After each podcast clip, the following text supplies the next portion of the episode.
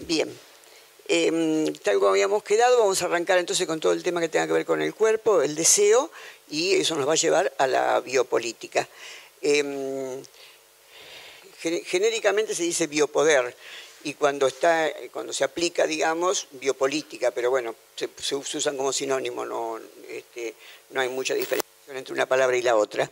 Em, entonces, eh, como ven, puse la, o sea, una frase de Platón para dar cuenta de que ya desde el comienzo de la filosofía el cuerpo fue tema de, reflexión em, y, de problematización, eh, aunque luego después con, la caída, digamos, primero de Grecia, después de Roma y este, el imperio del, cristianismo, y después peor todavía del catolicismo, dentro de los cristianismos, el cuerpo fue elidido. Y recién fue redescubierto en el siglo XIX, ese, bueno, ese siglo del que ayer estuvimos viendo a los maestros, ayer, bueno, ayer, a los maestros de la sospecha, eh, y que fue preparando o que fue dando las condiciones de posibilidad para la gran eclosión del siglo XX. Pero todos esos siglos, o sea, desde, el primero, segundo siglo de nuestra era hasta el siglo XIX, era de lo que no se habla el cuerpo. Y como todos sabemos, eh, de lo que no se habla normalmente es de lo que más se habla. Por, supuesto en secreto, ¿no es cierto?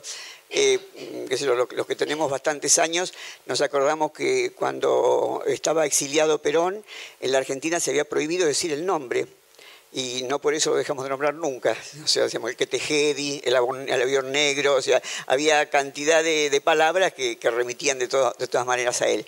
Eso se vio claramente en el, tema que nos compete ahora, en, lo del sexo, eh, en relación con el cuerpo, obvio, eh, en la época victoriana. Porque en la época victoriana eh, o sea, la, reina Victoria tenía una personalidad tan fuerte y por otro lado Inglaterra estaba como de costumbre, este, colonizando a medio mundo, así que esa colonización no solamente es económica, sino también cultural, como, todas las colonizaciones.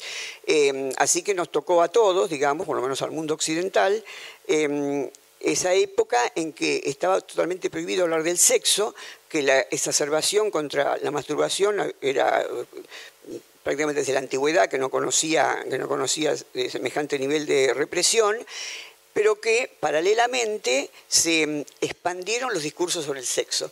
Es decir, hubo una expansión de los discursos. Eh, por ejemplo, hay investigadores que, mm, eh, que han detectado que durante la época victoriana se inventaron alrededor de 500 palabras para nombrar el sexo masculino. Más o menos lo mismo para el femenino y más o menos lo mismo para la relación sexual. Em, independientemente de, bueno, de las palabras académicas ocultas, o, ocultas eh, o de las palabras que, ya existían. O sea, se, inventan justamente por esa proliferación de los discursos que se da cuando de esto no se habla. Hay una película argentina em, eh, de la directora, esta que, que la familia era la dueña de Quilmes, no me acuerdo ahora el nombre ubicar, ¿no? La, de, la de Camilo Gadman, la que hizo Camilo Gadman. Bueno, en esa, eh, hay una película que se llama De esto no se habla, que está hecha sobre un cuento de, un argentino. Sí, este, y el tema es que en un, pueblito muy, muy chiquito, el, cuento transcurre en, una, el interior del país.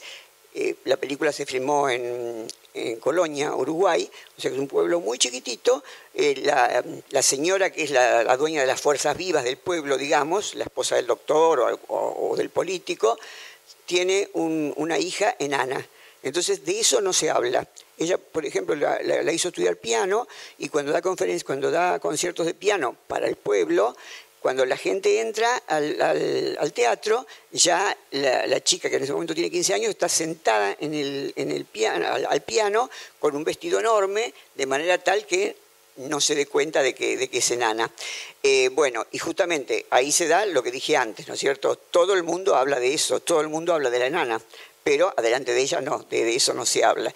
Así que bueno, en esas, condiciones, em, a los pioneros que que reflotaron el tema del, del, cuerpo, les ha costado, bueno, como le costó a Freud, porque yo cuando, cuando hice el primer día ese esquema del surgimiento del psicoanálisis, lo presenté como que, bueno, Freud hizo así y ya triunfó, pero obviamente que también la pasó mal, que tuvo represiones y que no fue tan fácil imponer su discurso.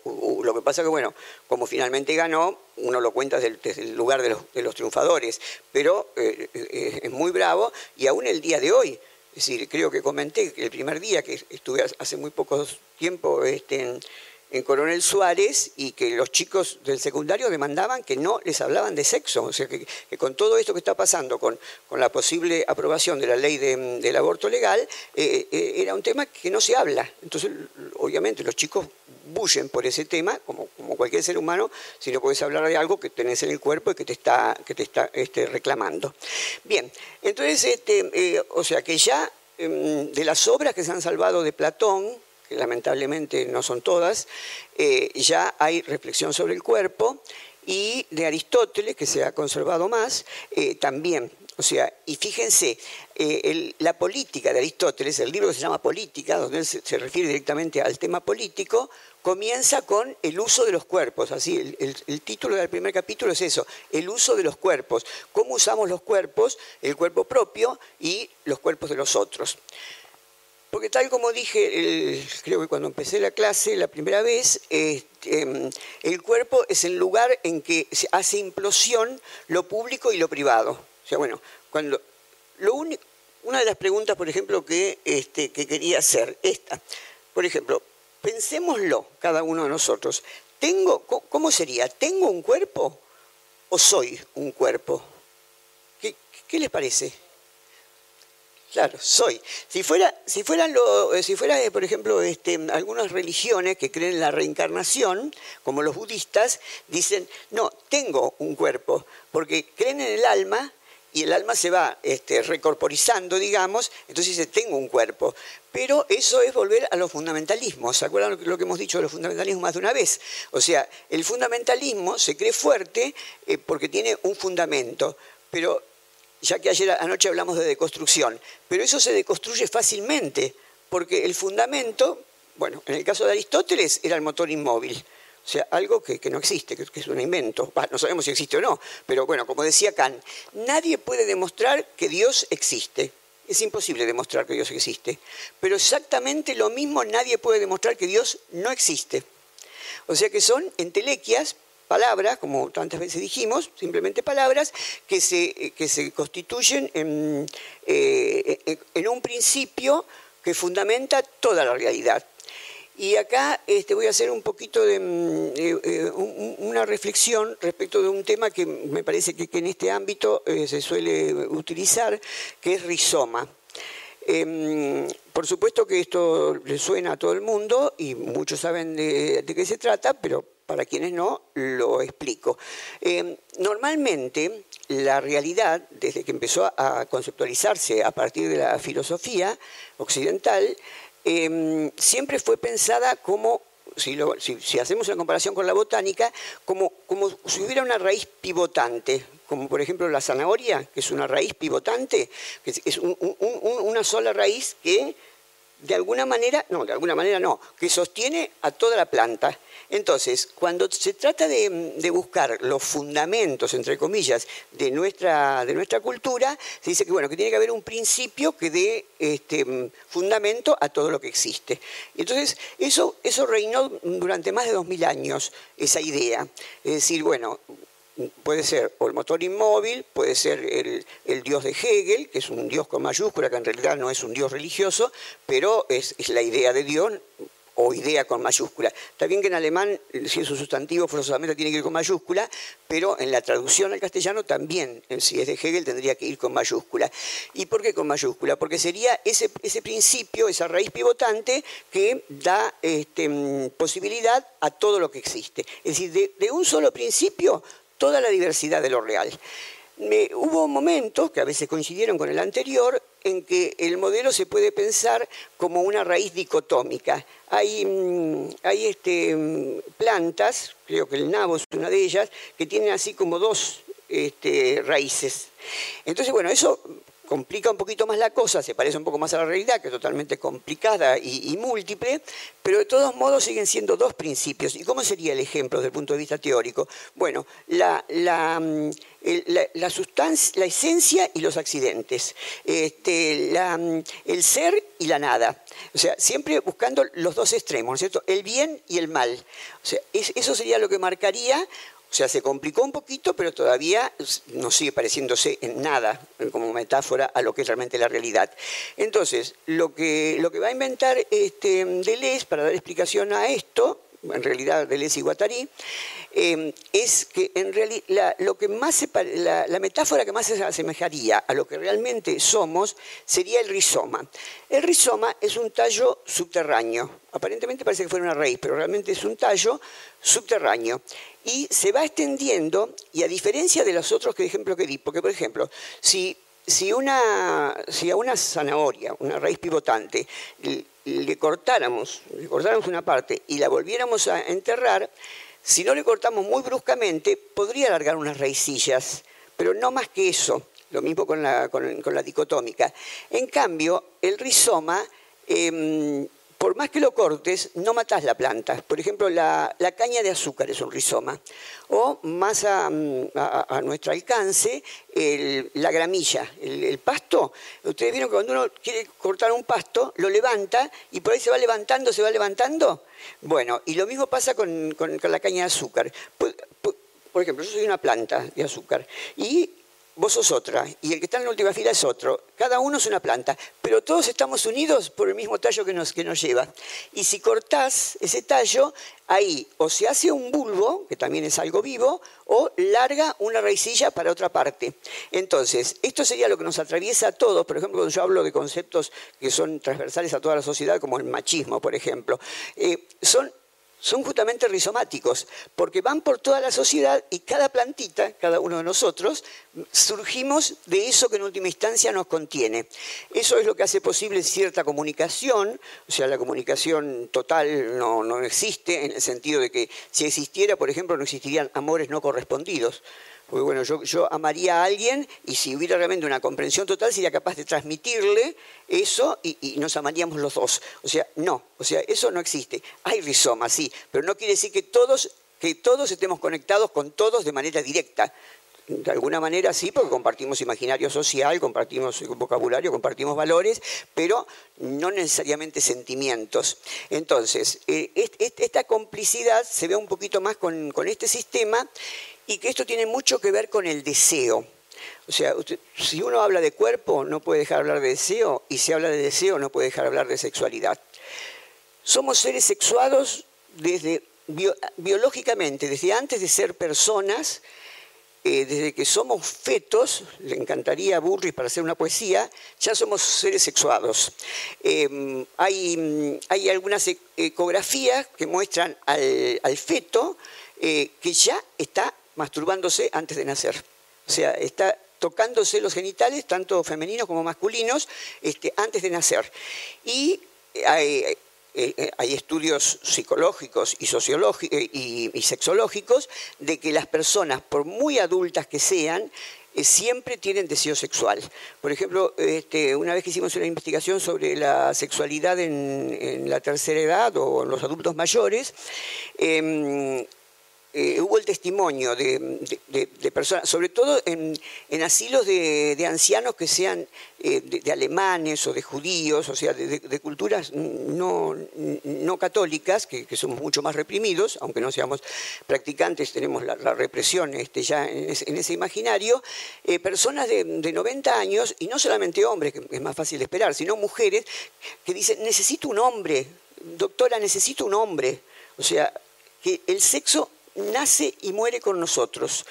Em, a veces muy reprimido, como conté el caso de la señora esa que le, dio, que le dijo con vergüenza al, psicoanalista que, se masturbaba, este, a veces no tanto, y con poca resolución de solución.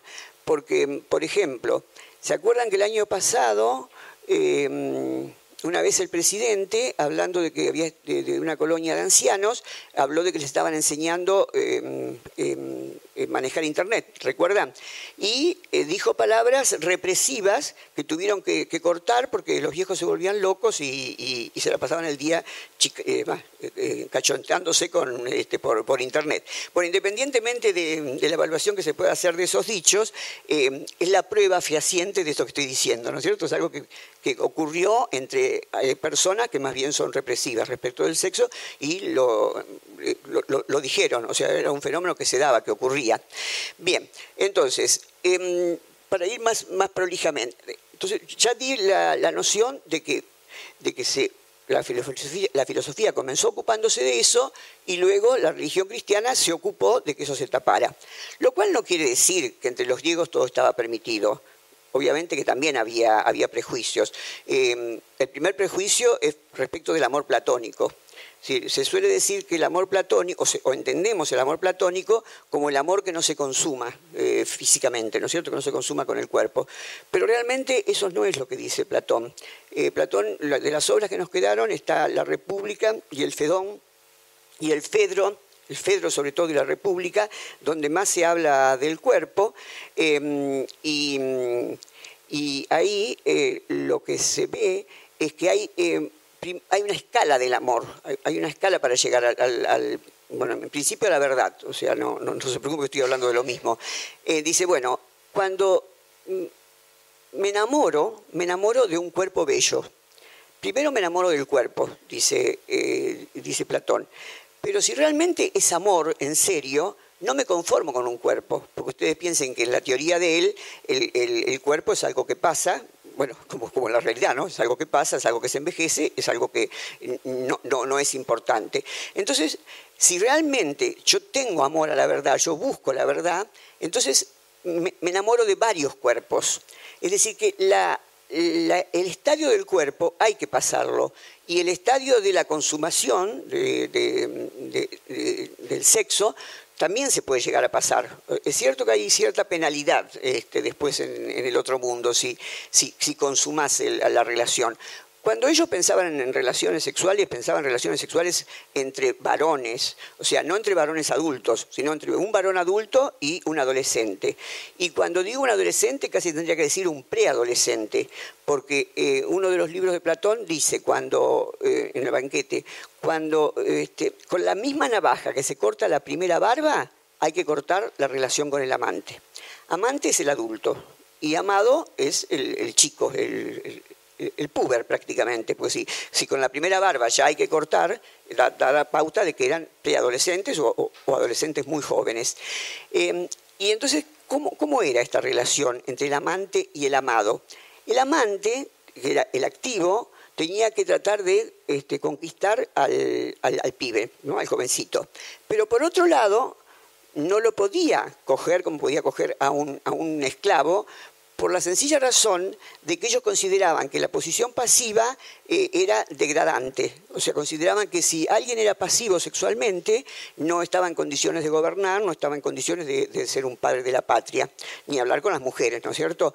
Entonces, este, eh, ¿Cuál era, ¿Cómo era la relación, para que nosotros nos pongamos a dar una idea? Es muy parecida a la relación entre, porque por general era el pedagogo, ¿cierto?, que se enamoraba del chico al que, estaba, al que estaba enseñándole y que lo cortejaba.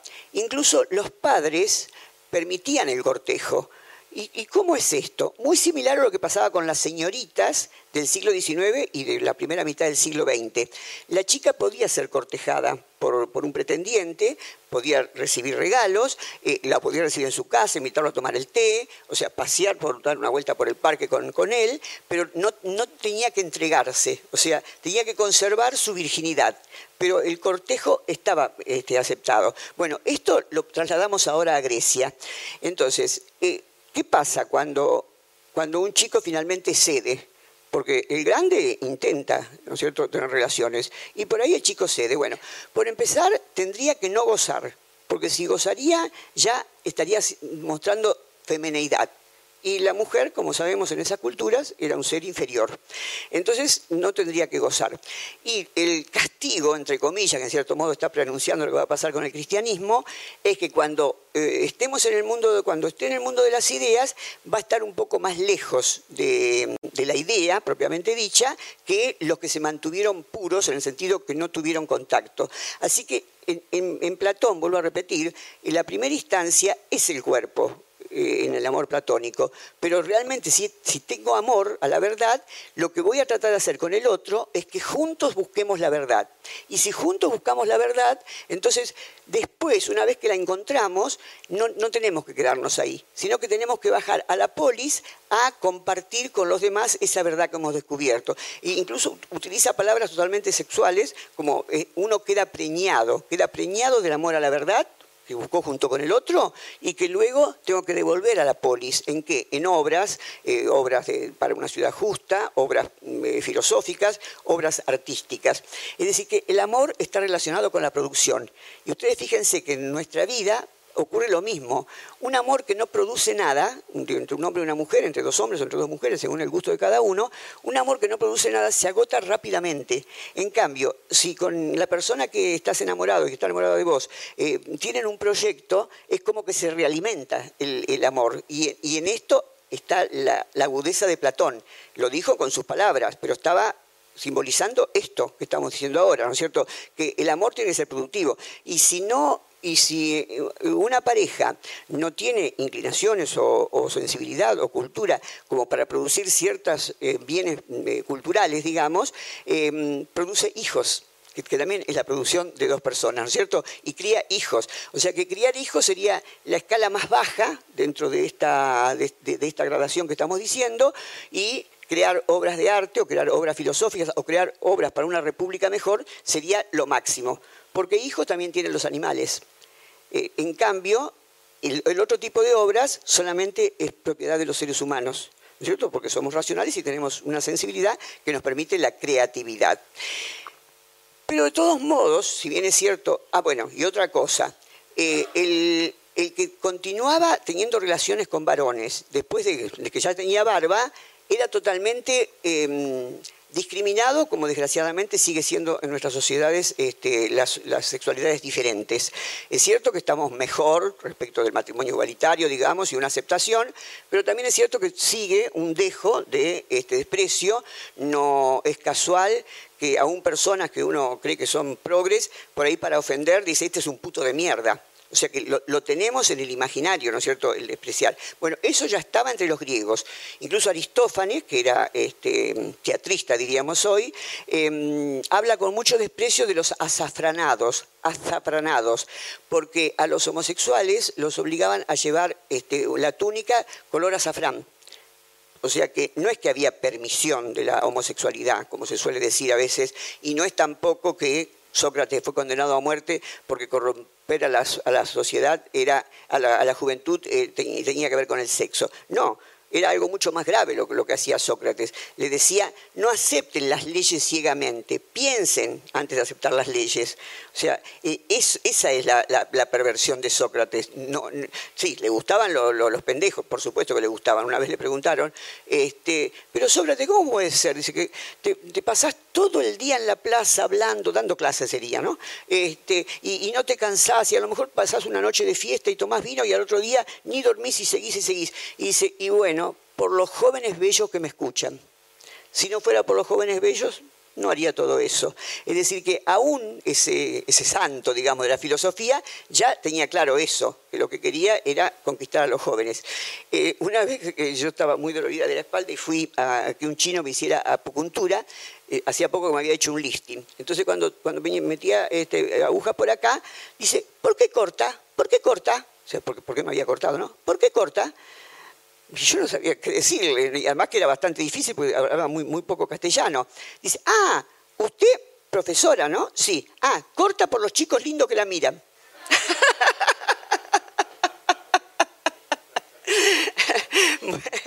Bueno, así que la, historia se repite, como ven, respecto de eso, y volvemos entonces a lo de Platón. A pesar de eso, de cierta permisidad, pero que en última instancia es angustiosa, cuando leí por primera vez el banquete, honestamente quedé angustiada, porque después de todo ese esfuerzo y después de todo ese libro, al final llegás a que hay que contenerse. O sea que, sí, todo muy bien, pero si realmente querés avanzar en esa santidad, digamos, del espíritu, entonces hay que abstenerse. Incluso Sócrates mismo lo hace, porque Sócrates, esa noche de fiesta, el banquete es una fetichola entre varones, este, solamente puede haber mujeres, pero si son, si son esclavas, o sea, eh, músicas o, para atenderlos, bueno, o, también pueden, pueden llegar a tener relaciones con ellas, pero el asunto era entre hombres, entre seres libres la, mujer estaba, la, mujer estaba para tener hijos, estaba en otro estadio. Por eso era tan, eh, es, tan eh, novedoso esta actitud de los estoicos que yo contaba ayer, que a pesar de tener esa, libertad, los varones este, podían a veces imponerse códigos a sí mismos. Bien, entonces, después de todo esto, escribe el Fedón que este, en, el que ya es mucho más espiritualizado y es prácticamente el modelo que tomó el cristianismo respecto de la sexualidad, en que los, cuerpos tienen que tratar de ser lo más espirituales posibles y mm, poner más hincapié en el alma. Pero lo que pasa que el alma, para Platón, está prisionera del cuerpo. Entonces el cuerpo, incluso más, el, origen de, todas nuestras, discriminaciones, menos la gordura creo, porque en estos tiempos estuve queriendo investigar cuándo empezó la, este, mm, la discriminación de los cuerpos gordos y no están en la antigüedad. Incluso me comuniqué con algunos colegas míos que son especialistas en, filosofía y en cultura antigua y me han dicho, mira Esther, no, te podemos ayudar porque no encontramos nada en los textos que yo he leído en mi vida. Por ejemplo, me decía uno, Oscar Conde, que es especialista en, la antigüedad. Entonces digo, bueno, me estás ayudando mucho si me decís eso, porque si no aparecen los textos, quiere decir o que no existía la represión o que era muy poco importante, porque sí aparecen los textos y en, otros tipos de testimonios, em, así lápidas o, lemas que se encuentran, por ejemplo, en, las ruinas de Pompeya, por ejemplo, en Pompeya hay una, lápida que se encontró, una lápida no, una, como si fuera en las calles ponían como refranes, em, decía, Cahue nigris emarcatis, cuídate de los negros y de los discapacitados, diríamos nosotros. O sea que ya era una consigna de, la antigüedad. Y mismo Platón, cuando hace esas figuras maravillosas, actualmente cinematográficas, de caballos alados, o sea, el alma es dirigida por dos caballos, un caballo blanco y uno negro. Entonces, cuando anda por el mundo de las ideas, ¿no? Cuando está volando por el mundo de las ideas. Entonces, el caballo blanco te eleva a lo superior, a, lo sublime, a lo que es mejor. Y el caballo negro te lleva a los instintos, a lo malo, a lo que habría que cuidarse. Se dan cuenta como ya ahí está el negro puesto como sinónimo de todo lo malo y el blanco como el triunfador. O sea que no es de hoy ni de ayer y nadie sabe quién lo inventó la discriminación, ¿no? Viene ya desde el principio de nuestra cultura. Primero di un ejemplo de, mm, Platón, después di un ejemplo de, los romanos. Bueno, entonces cuando em, Foucault retoma todo esto en, el uso de los placeres, este, ya lo había dicho antes lo que decir, eh, esto que escribí acá, pero en el uso de los placeres hace un, estudio profundo de todos esos textos, lo mismo en el, cuidado de sí o la inquietud de sí. Entonces dice, no, en realidad es el alma el que, es prisionera del cuerpo y no es casual de que él comienza a vigilar y castigar contando cómo el, el suplicio... ¿Hay gente que leyó vigilar y castigar acá? Bueno, ¿vieron lo que es lo que es el principio, o sea, es terrorífico. El suplicio de Damián, cómo se deshace ese cuerpo, alguien que había atentado contra el rey, ¿no? Cómo se va deshaciendo, se va deshaciendo y todavía, después que estar muerto, lo destrozan y, lo desparraman. O sea, que un ensañamiento con el cuerpo, un ensañamiento. Entonces, a raíz de eso, de las torturas y de todas las torturas que sufrió el cuerpo históricamente, que sigue sufriendo, dice, no, es al revés. En nombre del alma, es decir, de los principios del alma, en última instancia se, se sojuzga el cuerpo. Y ahora saltemos al siglo XVII, cuando Spinoza, que incluso pasa por ser un, pensador eh, racionalista, eh, dice, mucho se ha estudiado sobre el alma, muchísimo, desde esta época que estamos viendo, que se han estudiado las leyes del alma, en el caso de Platón, como el alma este, tiene esos caballos que te llevan para arriba o te llevan para abajo según lo bueno o lo malo, y, casi todos los filósofos, porque bueno, si bien se dejó de hablar del cuerpo en un momento determinado, nunca se dejó de hablar del alma del alma, de algo que no sabemos si existe o si no existe, algo que, no podemos ver, que no podemos tocar, que, no hay manera de, experimentar si es. Pero ¿acaso alguien, se pregunta Espinosa, ¿acaso alguien sabe lo que puede un cuerpo? Entonces, esa, esa pregunta de él quedó flotando, siglo XVII, y recién en el siglo XIX Schopenhauer va a ser el primero, después de esto que dije antes, ¿no es cierto?, de la antigüedad, que va a hablar de la sexualidad. No es que sea la revolución lo que dice Schopenhauer, pero lo pone como tema.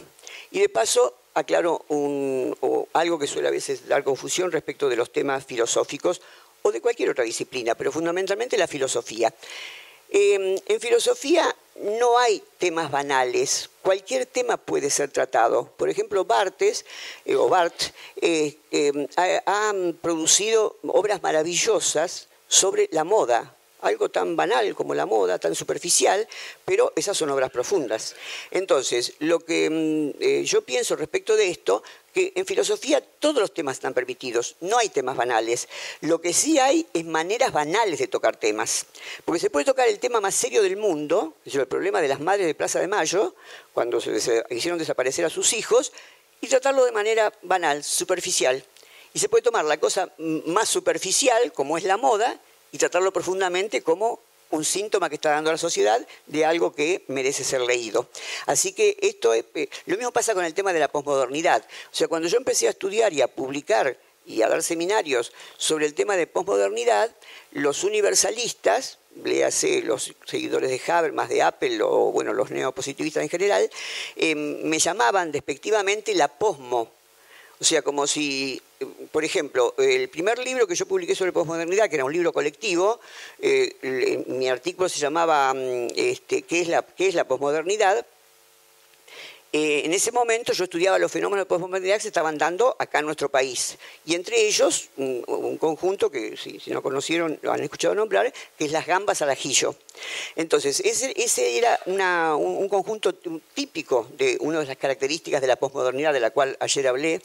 Y ese libro me lo presentó, entre otras personas, en el, San Martín, en el, Complejo Cultural San Martín, ahí en la calle Corrientes, este, mm, Horacio González, eh, cuando todavía no era la persona reconocidísima que es ahora. Lo hizo bolsa el libro, a, mi artículo lo hizo bolsa, porque ¿cómo, una filósofa se permite citar a conjuntos populares como las gambas al ajillo? Y así con todas esas cosas que eran justamente la característica de, de lo posmo, rescatar el pop. Si no, pensemos en la obra de Andy Warhol. O sea, la primera vez que entré a un museo y, vi latas de tomates, digo, ¿qué significa esto? O sea, entonces hay que tomarse un trabajo para, para entrar en esa cultura nueva, en donde el mensaje que estaba dando él, como, entras a un supermercado y no te preocupas de ver cientos de, latas de tomates que te están llamando a, comprar cosas, tomates que a lo mejor no precisas. A lo mejor no los precisas, pero el consumismo y entras a un, museo, entras a un templo del arte y te escandalizas porque ves latas de tomate. Entonces, ahí está la función revulsiva del arte, ¿no es cierto? Como ayer lo dijimos respecto del feminismo o del, femicidio. O sea, mostrar en un lugar donde uno espera una obra tipo este, las esculturas griegas y encontrarte lo mismo que en el supermercado. En el supermercado no, te ofendes y en el supermercado están haciendo mucho más mal porque lo, compras, ¿no es cierto? Y a lo mejor compras cosas que no precisás. Y, en, la obra de arte sí. O sea que em, entiendo que es más fácil eh, criticar que ponerse a estudiar. Y como dije ayer cuando decía, nosotros no, no elegimos el tiempo en que vivimos. Yo a, la época histórica me lo imagino como si fuera un fuentón enorme. Y adentro del fuentón estamos, como el, como el cambalache, ¿no? Estamos ahí todos mezclados. Pero el fuentón es la época histórica. O sea, no podemos zafar de la época histórica. O sea, no, es, lo que dije ayer, o sea, ser posmoderno, ser no es una moda que elijo. O sea, somos si nuestra época histórica va a ser llamada así, o no somos si va a ser llamada de otra manera pero nos contiene a todos como el rizoma que dije al principio, ¿no es cierto? Bien, entonces, em, acá sería entonces lo, que Foucault dice en, toda su obra, que siempre está este, em, objetivando el cuerpo. En la primera etapa, cuando se acuerdan ayer cuando vimos la primera etapa, es el, cuerpo primero de los, de, los encerrados, el cuerpo de los locos, el, cuerpo de, los libertinos, bueno, de todos los que fueron encerrados en el siglo XVII, de los brujos, etcétera, y luego, cuando se va la etapa del poder, es el, el cuerpo sometido. ¿Y por qué el cuerpo sometido en esa época? En, esa época que, Foucault estudia lo del gran encierro, porque comenzaba la revolución industrial. ¿Se acuerdan que ayer hablamos de la máquina del vacío y de cómo desde la tecnociencia se produce después semejante revolución económica y social? Entonces, volviendo otra vez al tema de la masturbación, ¿cuál era la finalidad de Mm, preocuparse tanto al punto de que hasta se inventaron máquinas para que los chicos no se masturben en el 518. Em, si es una buena edición de las palabras de mm, vigilar y castigar, vienen con grabados, eh, incluso este, hay otras máquinas para castigar, para pegarle en la cola a los chicos que se portan mal, o sea, toda una maquinaria en función del cuerpo, ese cuerpo que había que domesticar. Bueno, decirle a un adolescente que no se masturbe es pedirle un imposible. O sea, si, todos los seres humanos, más o menos normales, entre comillas, nos masturbamos, ¿cuánto más un adolescente que está con todas las hormonas ahí bullendo? Entonces, ¿qué finalidad tiene? Pedirle algo que realmente no lo va a poder cumplir. Crear culpa. Y acá hay muchos psicoanalistas y saben que no hay nadie más manejable que una persona con culpa. Entonces, cuando había que preparar cuerpos dóciles para las líneas de montaje, tipo Chaplin, ¿eh? en tiempos modernos, todo el día apretando un, este, tornillo, eh, haciendo la misma tarea así automática, necesitamos cuerpos muy dóciles y que sean fácilmente descartables, eh, sacados y puestos en circulación por, otros cuerpos, que todos iban igual. Entonces, tener cuerpos domesticados es la condición de posibilidad para después tener una economía que funcione aceitada. Así que, fíjense, Claro, porque, o sea, lo, que dice, lo que dice este, Espinosa, no sabemos si el alma existe o no. Sin embargo, ¿cuántas leyes se han, hecho, se han estudiado sobre el alma? Y lo que sí sabemos que existe sea el idido, que es el cuerpo. Y además, eh, si hay cuerpo, hay deseo. Así empecé la clase, ¿no es cierto? Diciendo que la sexualidad la tenemos desde, que, desde antes de nacer hasta, hasta que morimos. Entonces, em, vamos a ver qué es el deseo en el, banquete un personaje que habla con, Sócrates, que siempre es el personaje principal de Platón. Eh, otra cosa quiero aclarar. No todo lo que Platón le hace decir a Sócrates es de Sócrates. O sea, los, los filólogos han demostrado de que las primeras obras de Platón sí lo hace hablar a Sócrates. Y las otras, aunque lo usa como personaje, ya es la propia filosofía de Platón. O sea, Platón vendría a ser a la filosofía em, como San, Pablo fue al cristianismo. O sea, el cristianismo en sí mismo, Jesús, digamos, eh, no era represivo, o sea, era una forma de vida que se podía construir a partir de esa fe. Eh, en cambio, Pablo viene con leyes muy represivas, incluso les aconseja, están las cartas que él mandaba, las cartas este, episcopales que mandaba a, distintos, a distintas comunidades cristianas, les aconseja, por ejemplo, a los matrimonios que, no tengan relaciones sexuales, que tengan solamente cuando están dispuestos a tener un hijo. Es decir, que eh, es, totalmente represivo. O sea, con incluso filósofos así muy críticos del, cristianismo o del catolicismo y el cristianismo en particular, eh, lo rescatan a Jesús pero nunca a San Pablo, porque San Pablo es el que puso los códigos, para hablar con términos que nosotros estuvimos hablando en estos días, ¿no es cierto? Lo que puso los códigos, bueno, que después la institución se ocupó de hacerlos más fuertes. Entonces, volviendo al tema del deseo. Un, interlocutor le dice a, Sócrates, bueno Sócrates, este, vos que podés encontrarle la vuelta para que pensemos de, tantas cosas, eh, ¿por qué no nos decís qué es el deseo? Ojo, que ya antes de que haya filosofía, los griegos habían eh, tomado la metáfora que dije el primer día, que el deseo es como el ave fénix. Ya sabemos que el ave fénix es el ave que es quemada y renace de sus cenizas. O sea que ya estaba esa sabiduría en Grecia, ¿no es cierto? De que el deseo, mientras que estamos vivos, siempre se renueva, se renueva, se renueva. Y si no se renueva, listo, es que ya estamos muriendo. O sea, si ustedes vieron las personas depresivas ya no tienen deseo por nada. O sea, están a un paso de la nada. O sea, si estamos vivos, siempre hay deseo. Entonces Sócrates dice, el deseo es el anhelo por lo que no tengo, por lo que me falta. Por eso acá puse, donde, puse deseo, puse, ¿es falta o es sobreabundancia? ¿Sobreabundancia puse? Sí, o es sobreabundancia. Bien, entonces el, el interlocutor le dice, ah, no, Sócrates, acá fallaste. Porque yo, por ejemplo, estoy muy sano, soy una persona sana. Soy sano, lo tengo, la salud. Y sin embargo deseo seguir teniéndola. Entonces le dice Sócrates, ah, me estás dando la razón a mí. Porque vos tenés la salud ahora, pero no tenés la salud dentro de cinco minutos. O sea que tenés deseo por lo que te falta. Porque no sabes si dentro de un día, de dos días o dentro de cinco minutos vas a seguir teniendo la salud. O sea, siempre el deseo es por lo que me falta, es el anhelo de lo que me falta, querer tomar lo que me falta.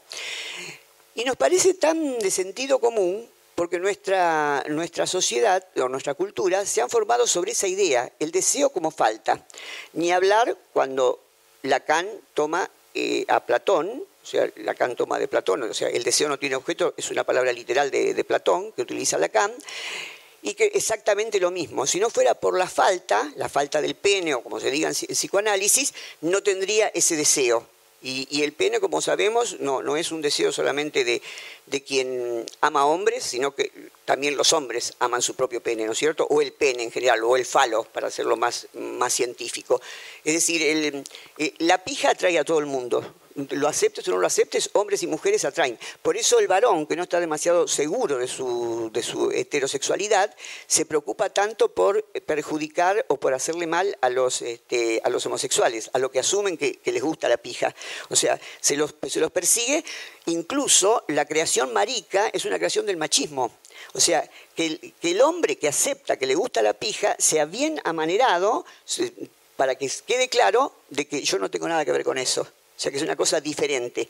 Por eso en los 70 em, empezó un movimiento en San Francisco en que los homosexuales se, hacían bien varoniles y lo mismo las chicas, o sea, eh, era impensable que, que, las lesbianas, que hubiera lesbianas coquetas como si hay ahora pero es una respuesta al, es una respuesta a la sociedad represiva, como diciendo, bueno, sí, soy femenina, entre comillas, porque femenina también es la construcción, pero me gustan las mujeres. O sea, y en el caso de, mm, este, yo tuve ya en la época de, que había saltado el SIDA, o sea que ya se había terminado la gran fiesta de San Francisco, pero quedaban algunos boliches. Un amigo argentino con el que me encontré allá me dijo, ¿querés ir al, a los boliches de sadomasoquismo que iba, que iba este, Foucault? Digo, por supuesto que no voy a querer ir. Obviamente no entré a la intimidad, pero hay siempre una especie de bar eh, donde hay música, ¿no es cierto? Y, se toman tragos. Em, y justamente Platón se enamoró de Estados Unidos y fundamentalmente de San Francisco porque no podía creer lo que veía en el barrio Luca. En el barrio, bueno, lo seguimos viendo ahora, pero ahora digamos es más común. El barrio Luca es un, barrio de San Francisco que es totalmente homosexual, o sea, los dueños de los bancos son homosexuales, los dueños de los negocios, o sea, sí, también hay heterosexuales, pero es fundamentalmente homosexual. Así que cuando, viniendo de la represión de París o de Francia, cuando camina por las calles de San Francisco y ve a dos hombres de la mano, o a dos chicas de la mano, besándose, le parece estar en el paraíso y bueno, miren qué, paradoja que en el paraíso ese seguramente fue donde se contagió, ¿no es cierto? Porque él, amaba las prácticas sadomasoquistas, incluso la respetaba y respetaba a los demás. Hay muchas biografías de discípulos de Foucault o examantes de Foucault que dicen que a veces cuando él, iba, no iba muy seguido porque te hacen bolsa, ¿no? o sea que no, no puedes ir muy seguido a esos lugares, que, han querido ir con él y decía, no, esto no es para cualquiera, o sea, esto es para que realmente tiene mucha vocación, porque hay que aguantarlo. O sea, está bien que en las relaciones sadomasoquistas consensuadas, en general después hay mucho cariño y mucho cuidado después del, juego masoquista propiamente, o sadomasoquista propiamente dicho, pero bueno, hay que pasarlo. Así que eh, todo, este, todo este asunto tiene que ver con esas represiones. Porque lo que yo entiendo, por supuesto que esto es este, opinable y cada cual tendrá su propia idea, que la sexualidad, lo único que, que está prohibido, digamos, es los menores, la sexualidad de los adultos, ¿no es cierto? Pero que lo consensuado entre seres adultos está todo bien si está consensuado. O sea, el límite es el otro. Si acá decís basta, bueno, basta, no, no agredir. Pero lo consensuado, ya sea orgía, ya sea homosexual, ya sea eh, sadomasoquismo, lo que sea, está perfecto entre seres libres y que no haya niños, por supuesto, ¿no? Que, no haya menores. Bueno, entonces volvamos otra vez al tema de la falta. Eso después fue tomado por el cristianismo, que también es ese amor a Dios que me falta, lo que me hace ser, tratar de ser bueno con los hombres en este mundo, por eso que me falta que algún día voy a alcanzar. El verdadero amor es el amor a la verdad, decía este, Platón. la verdadera libertad, va a decir San Agustín, es elegir el camino de Dios. Porque si yo elijo otro camino, el camino del caballo negro sería, entonces voy a estar eh, prisionero de, de mis pulsiones. En cambio, si elijo el camino de Dios, en el caso de San Agustín, voy a elevarme, a elevarme y eso es la verdadera libertad tenía tanto rollo con su propio cuerpo, San Agustín, que eh, hay escritos de él de que tenía más de 80 años y todavía se perseguía si ese amor que tuvo por un compañero cuando, cuando era adolescente era realmente un amor en Dios o era un amor de los instintos. O sea que el, tema de, de, qué hago con mi cuerpo, lo que, lo que decíamos ayer, ¿por qué lo que hago con mi cuerpo solo? O, sola con mi cuerpo y, no perjudica a nadie, ¿por qué está mal? Y, está mal mucho antes del cristianismo, está mal ya con estos, con estos filósofos, es decir, con, los que ponían palabra a, lo que ocurría en el imaginario social y a la vez ayudaban a construirlo. Bien, entonces, eh, eh, luego dijimos en, Platón, después vimos el cristianismo, y ni hablar en el psicoanálisis. ¿no? En el psicoanálisis lo que me moviliza es la falta que a veces digan, digan falo, que a veces este, le digan otras palabras, pero siempre es lo que me falta, es lo que me moviliza. Entonces, eh, uno de los discípulos mm, preferidos en los primeros tiempos de Lacan eh, era Guattari. Guattari era el niño mimado de, Lacan. Todo, parecía, todo venía como para que iba a ser el, heredero del lacanismo. Lo que pasa que Guattari era un pensador con pensamiento propio y un, un producto bien de los 60, o sea, este, un, anarco, este, una persona que, no creía, un antisistema. Por ejemplo, una moda de ese tiempo, que también se trasladó acá a los sudacas que siempre tomamos la moda de, en aquel momento de Europa, ahora de Estados Unidos, eh, era no recibirse, hacer una carrera universitaria pero no recibirse, porque recibirse es de burgueses. Entonces, bueno, yo tengo muchos compañeros que siguieron esa, esa moda, ¿no es cierto? Que tienen todas las materias hechas y estoy mirando a uno que, no, presentó la tesis, por ejemplo. No sé si por esto o por otros motivos, pero eh, es siempre como, sería darle un guiño al sistema. Que eso se le vino en contra a, Guattari, porque Guattari, eh, eh, que, que era psiquiatra, pero bueno, le faltaba una o dos materias para recibirse, formaba parte de un instituto de salud que existe todavía, de salud mental, en, Francia, en donde eh, todo es comunitario, es una onda así, un poco cambiando lo que hay que cambiar, la onda de esta, de esta facultad, este, y todos participan. Em, incluso en la cura, no solamente los médicos y los psicoanalistas, sino también los internos, digamos, que además no están internos obligados, si quieren pueden salir, o sea, es, una, una, elección de los que están en, ese, en ese lugar. Entonces, en, esa, en esa orgía, no necesariamente sexual, ¿no? pero en esa orgía de ideas y de prácticas diferentes, em, se da cuenta que el lacanismo se quedó en, el, estructuralismo. ¿Y, cuál es el problema del estructuralismo? Que pretende leyes universales. Y cuando digo universal, ¡pluf! ya caí otra vez en la mentira. ¿Qué es, qué es lo universal? ¿Alguien tuvo alguna vez experiencia de lo universal? Lo universal es una palabra, solamente como dijimos cuando decíamos ayer de la ley.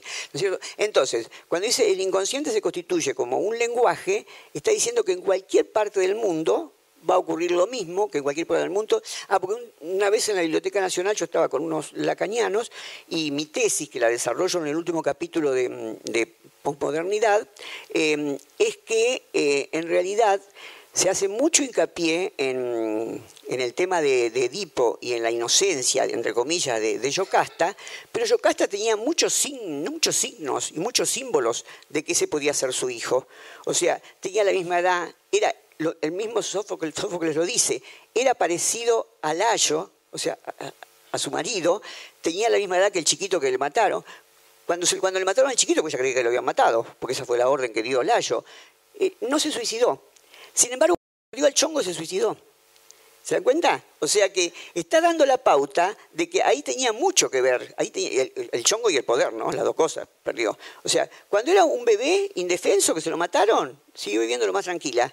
Pero ya cuando era su marido y significaba perder el reino, se arranca los ojos y se mata, ¿no es cierto? Y no, no se arranca los ojos, los ojos se los arranca Edipo, se mata y el otro se arranca los ojos. Entonces fíjense cómo el poder y el deseo y el deseo sexual en este caso está. Bueno, ustedes, ese libro, que como les dije ayer anda por la quinta edición, fue requete comentado, me han invitado a miles de lugares por ese libro, conferencias, televisión, etcétera, etcétera. Nunca, jamás me hablaron de ese capítulo. Nunca.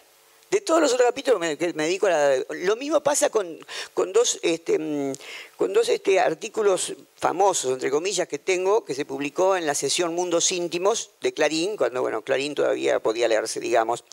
Em, en una oportunidad me, pidieron un editor de, el editor de Mundos Íntimos me pidió si no escribía en primera persona sobre mi propia sexualidad. Fue en el 2013, así que yo ya era una persona muy mayor.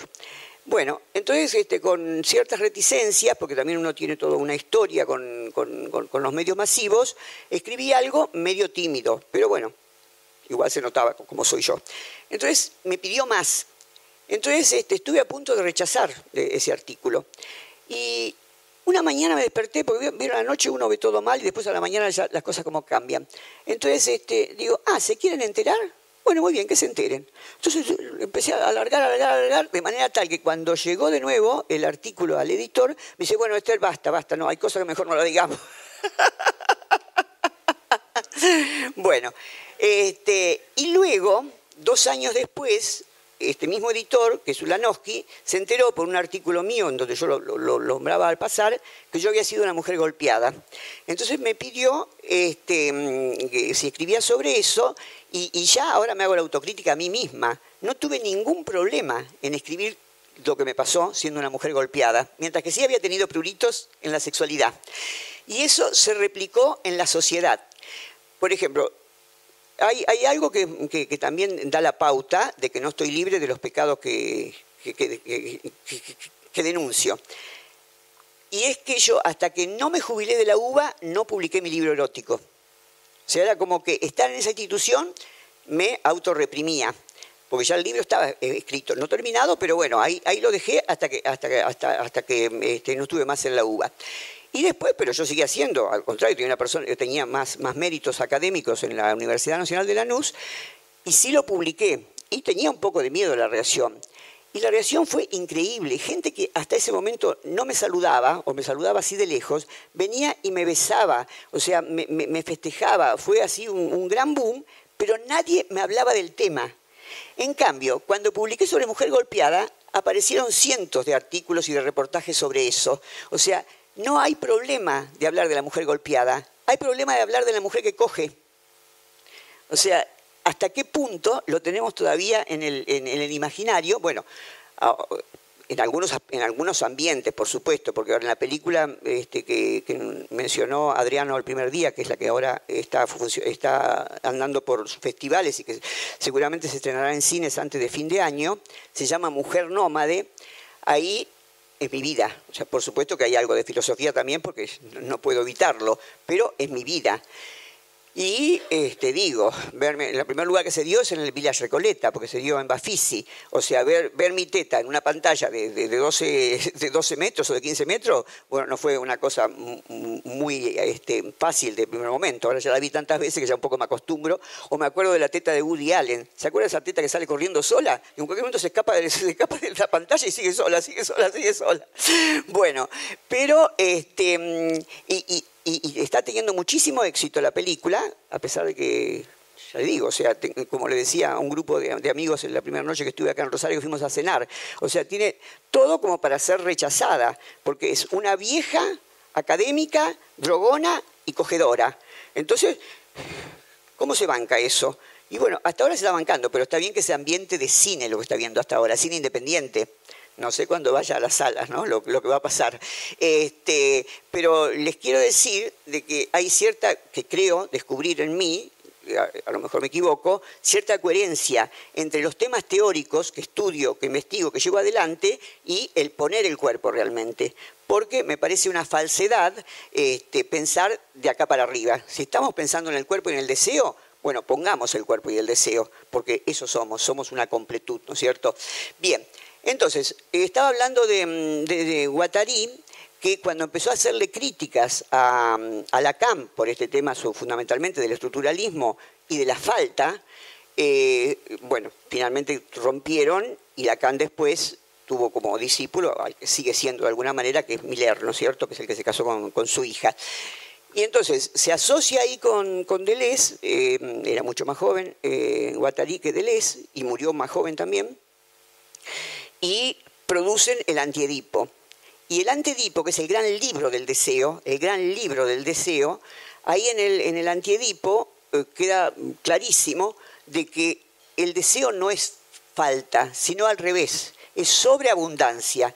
Dice, no, dice, si a mí me faltara algo, no tengo fuerza para hacer la revolución, no tengo fuerza para hacer proyectos, para, para, para, juntar gente, para hacer alguna cosa creativa, para hacer alguna cosa de liberación, si es el caso, en el caso de la política. Es que es tanta la pulsión que hay dentro de uno que uno necesita hacer cosas. La falta no me permitiría eh, actuar. Lo que me permite actuar es la sobreabundancia del deseo. Así que en esta otra posición a la que adhiero, lo que, lo que hay fundamentalmente es la sobreabundancia. Pero lo dejo como problemática, en todo caso después lo seguimos hablando después del break. Este, yo me me pregunto, porque yo tampoco lo, termino de resolver, si también no hay un poco de la falta. Es decir, que yo no la dejaría totalmente la falta, pero sí agregaría esto que, nos eh, brindan del Guattari, ¿no es cierto? Es el esfuerzo por sacar adelante y por producir cosas en función de lo que me sobra, de los derrames. Hay un libro de, de, Deleuze que se llama Derrames, como el deseo se derrama, se derrama. Y, y bueno, muchas veces hacemos locuras por el deseo, otras veces hacemos cosas maravillosas, pero es algo que es más fuerte que nosotros y que vuelvo a repetir, lo tenemos de por vida. Entonces, em, sí, esto era lo, como quería introducir el tema de la biopolítica. ¿Qué es esto de la biopolítica y cómo comenzó? Si, hasta lo que dije ahora eh, hay alguna duda, la hablamos por favor después este, cuando les doy la palabra a ustedes. Bueno, mientras que los católicos eran los que tenían el poder, y cuando digo poder no me refiero solamente al poder espiritual, sino también al, poder este, gubernamental. Vieron que ayer o antes de ayer di el ejemplo cuando una, chica me preguntó sobre las leyes, de que hoy día la ley no tiene la fuerza que tuvo en otro momento. Y puse el ejemplo del obispo que fue el que decidió si esa persona era hombre o era mujer. No, consultó con ningún médico, no consultó con nadie, directamente lo decidió él porque en ese lugar no había juez. Entonces el juez era el obispo. Em, entonces, en ese, eh, eso desde el punto de vista de la justicia, que muchas veces la, llevaba adelante la, Iglesia Católica. Y desde el punto de vista de los pobres, los pobres le eran funcionales a la Iglesia Católica, porque están las, famosas este, frases del Evangelio, en que va a ser más fácil que pase un, elefante por el ojo de una aguja que un, rico entre al reino de los cielos, ¿no es cierto? Entonces es una regia manera de domesticarnos y de que nos quedemos chochos de ser pobres porque vamos a tener el cielo. En cambio, estos pobres ricos, mirá vos con todo lo que tienen, con todas esas cosas que tienen, todos esos offshore que tienen, todos esos, yates de lujo que no pagan, que no pagan impuestos y todos esos beneficios, y bueno, que se jodan, no van a ir al cielo. Yo soy pobre, así que lo tengo asegurado el cielo, ¿no es cierto? O sea, fíjate vos qué mecanismo de domesticación tremendo es el, Evangelio, ¿no es cierto? Este, bueno, y además que no es necesario ser eh, religioso práctico para beber eso, porque eso, al haberse instalado como un rizoma ya en, el, en, la, sociedad, lo, lo tenemos incorporado. Pero cuando viene el protestantismo, se le pone la cosa fiera a los obispos por razones obvias, que empiezan a perder poder, a los obispos católicos, y a los pobres. Porque en última instancia, ser pobre en la época del poder era del, catolicismo, si bien es cierto, eras pobre para siempre, hasta que fueras al cielo a, disfrutar de, las delicias, este, te daban, te daban em, limosna, te atendían, había caridad pública, digamos. Porque el obispo esto ya es una interpretación mía, viene a ocupar el lugar histórico que ocupaban los señores romanos. Los señores romanos, viste, todas las mañanas salían y tenían a sus clientes, la palabra cliente es eso, el que, sigue políticamente a, un señor, em, y les repartían golosinas o dinero o alguna prebenda. Entonces ellos tenían asegurado de que el día que precisaran o fuerza para la guerra o fuerza para la política, esos clientes iban a serles fieles. Entonces, después cuando viene el cristianismo, ese ese, volumen histórico es ocupado por los obispos. Los obispos entonces les, enseñaban a las viudas a que tenían que mantenerse castas. No es que la Iglesia Católica prohibida, prohíba o este, prohibiera que, eh, que, las mujeres se podían volver a casar, pero iban a, estar mucho más cerca de Dios, fíjese cómo es lo platónico, mucho más cerca de la verdad, eh, si se abstenían. ¿Y cuál era el beneficio económico para los obispos? Que se volvían a casar, su herencia si eran ricas, iba a quedar para su marido o para la prole que tuviera con el nuevo marido. En cambio, si quedaban castas, eso lo donaban al, obispado. Entonces el obispo iba teniendo cada vez más poder, porque iba teniendo más dinero, además del poder simbólico, y manejaba esos cuerpos dóciles, en este caso de las viudas, a punto tal que desde el punto de vista del espacio, las, viudas que se mantenían castas eran en la, en la, misa las que ocupaban el primer asiento. No, no, el primer asiento lo ocupaban los hombres castos, los curas, por ejemplo, o los hermanos que han hecho castidad. El segundo, las viudas que se mantenían castas, y después recién venían las doncellas, y después los casados, y después si había alguno desclasado que se sabía que había tenido relaciones sexuales y que se, se arrepintió y vino a la iglesia, pero quedaba siempre en último lugar. O sea que ese lugar de privilegio que se le daba a las viudas era porque había que conquistársela para que dejen, eh, cuando, se mueren, la riqueza al obispo.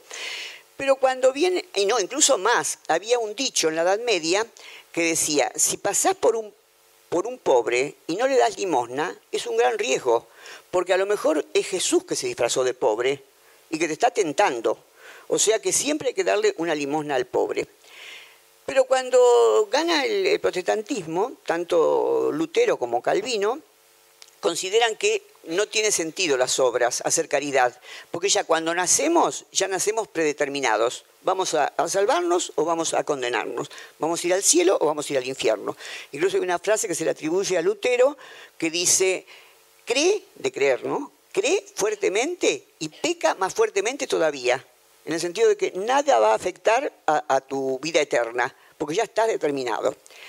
Entonces, los pobres empezaron a perder prestigio porque los pobres estaban al servicio, mejor dicho, estaban a, la intemperie de que alguien que tiene plata le dé limosna. Y como había un imaginario que era bueno dar limosna, y bueno, algo le daban. En cambio, con los protestantes no, no tiene sentido dar limosna, no tiene sentido ser caricativo, si total ya estamos determinados. Pero claro, ahí empezaron los burgueses a hacer su riqueza, su riqueza material. Pero la riqueza material no nos alcanza, necesitamos también la riqueza simbólica.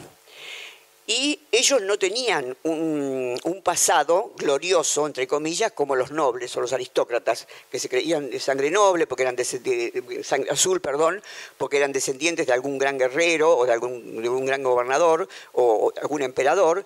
Es decir, los, los, burgueses no les convenía mirar para atrás, porque si miraban para atrás, ¿qué estaban? Estaban los artesanos, estaban los, como los campesinos, o sea, sus padres habían sido de lo más bajo de la sociedad. Entonces, como no podían hacer, eh, no podían hacer este, una, eh, una fortaleza de su pasado, ¿qué hace? Que es propio de la modernidad. Mira al futuro. la, la antigüedad y la Edad Media miraban al pasado. O sea, había que ser como nuestros antecedentes, antecesores, había que ser como los santos, había que ser como los guerreros anteriores. La modernidad dio un giro de 180 grados, siempre al futuro, ¿eh? la utopía. Siempre, eh, por ejemplo, bueno, el progreso, esos ideales que iban a ser imposibles de alcanzar o fueron alcanzados de manera perversa, como expliqué ayer, eh, pero que había hacia, el futuro. Y bueno, y ya que dije eso, aunque no tiene que ver con el tema de ahora, la posmodernidad es la que se planta en el medio.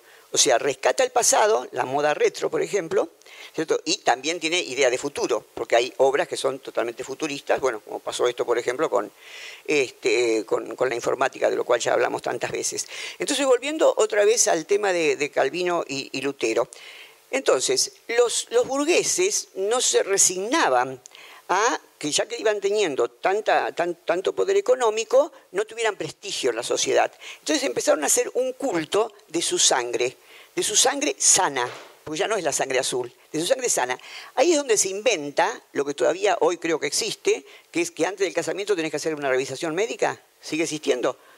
Bueno, e, eso se inventó en ese lugar, porque entonces el, burgués que daba a su hija en casamiento se aseguraba de que fuera de buena estirpe, desde el punto de vista de la salud, la persona con la que se casaba, para tener una mm, descendencia saludable. Y por otro lado, era muy triste esta idea de que estaba condenado, de que a lo mejor estaba condenado, que no sabemos a priori. Si sos protestante, no sabes a priori si estás condenado o no, y no puedes hacer nada para cambiar las cosas. Entonces, lo que inventaron es que es cierto, Dios ya determinó quién se salva y quién no se salva. Por, por, esa ira de Dios que es caprichoso y, que se le ocurre así, nada más. Este, pero algunos signos da de quiénes son los elegidos. Entonces, si alguien tiene una familia numerosa y sana, si alguien económicamente le va muy bien, si alguien es un triunfador en la vida desde el punto de vista del marketing, digamos, entonces esos son signos de que ha sido un elegido. En cambio, si es un pobre cartonero que está tirado ahí en la calle, ni Dios lo quiere. ¿Te das cuenta? Así que mirá vos cómo se invirtió cómo se invirtió la cosa, el pobre pasó a ser alguien despreciable. Entonces, en el orden burgués, donde todo estaba donde tiene que estar y todo era así perfecto, que haya un pobre por la calle molestaba. Entonces, paradójicamente, y esto a veces no se sabe, los primeros encerrados, a fin del siglo XVII, a principios del siglo XVIII, no fueron los locos como nos creemos, fueron los pobres. Incluso en Inglaterra y en Francia se les daba un premio a quien, a quien casaba un pobre y lo llevaba al encierro. No podíamos volver rico ahora, ¿eh?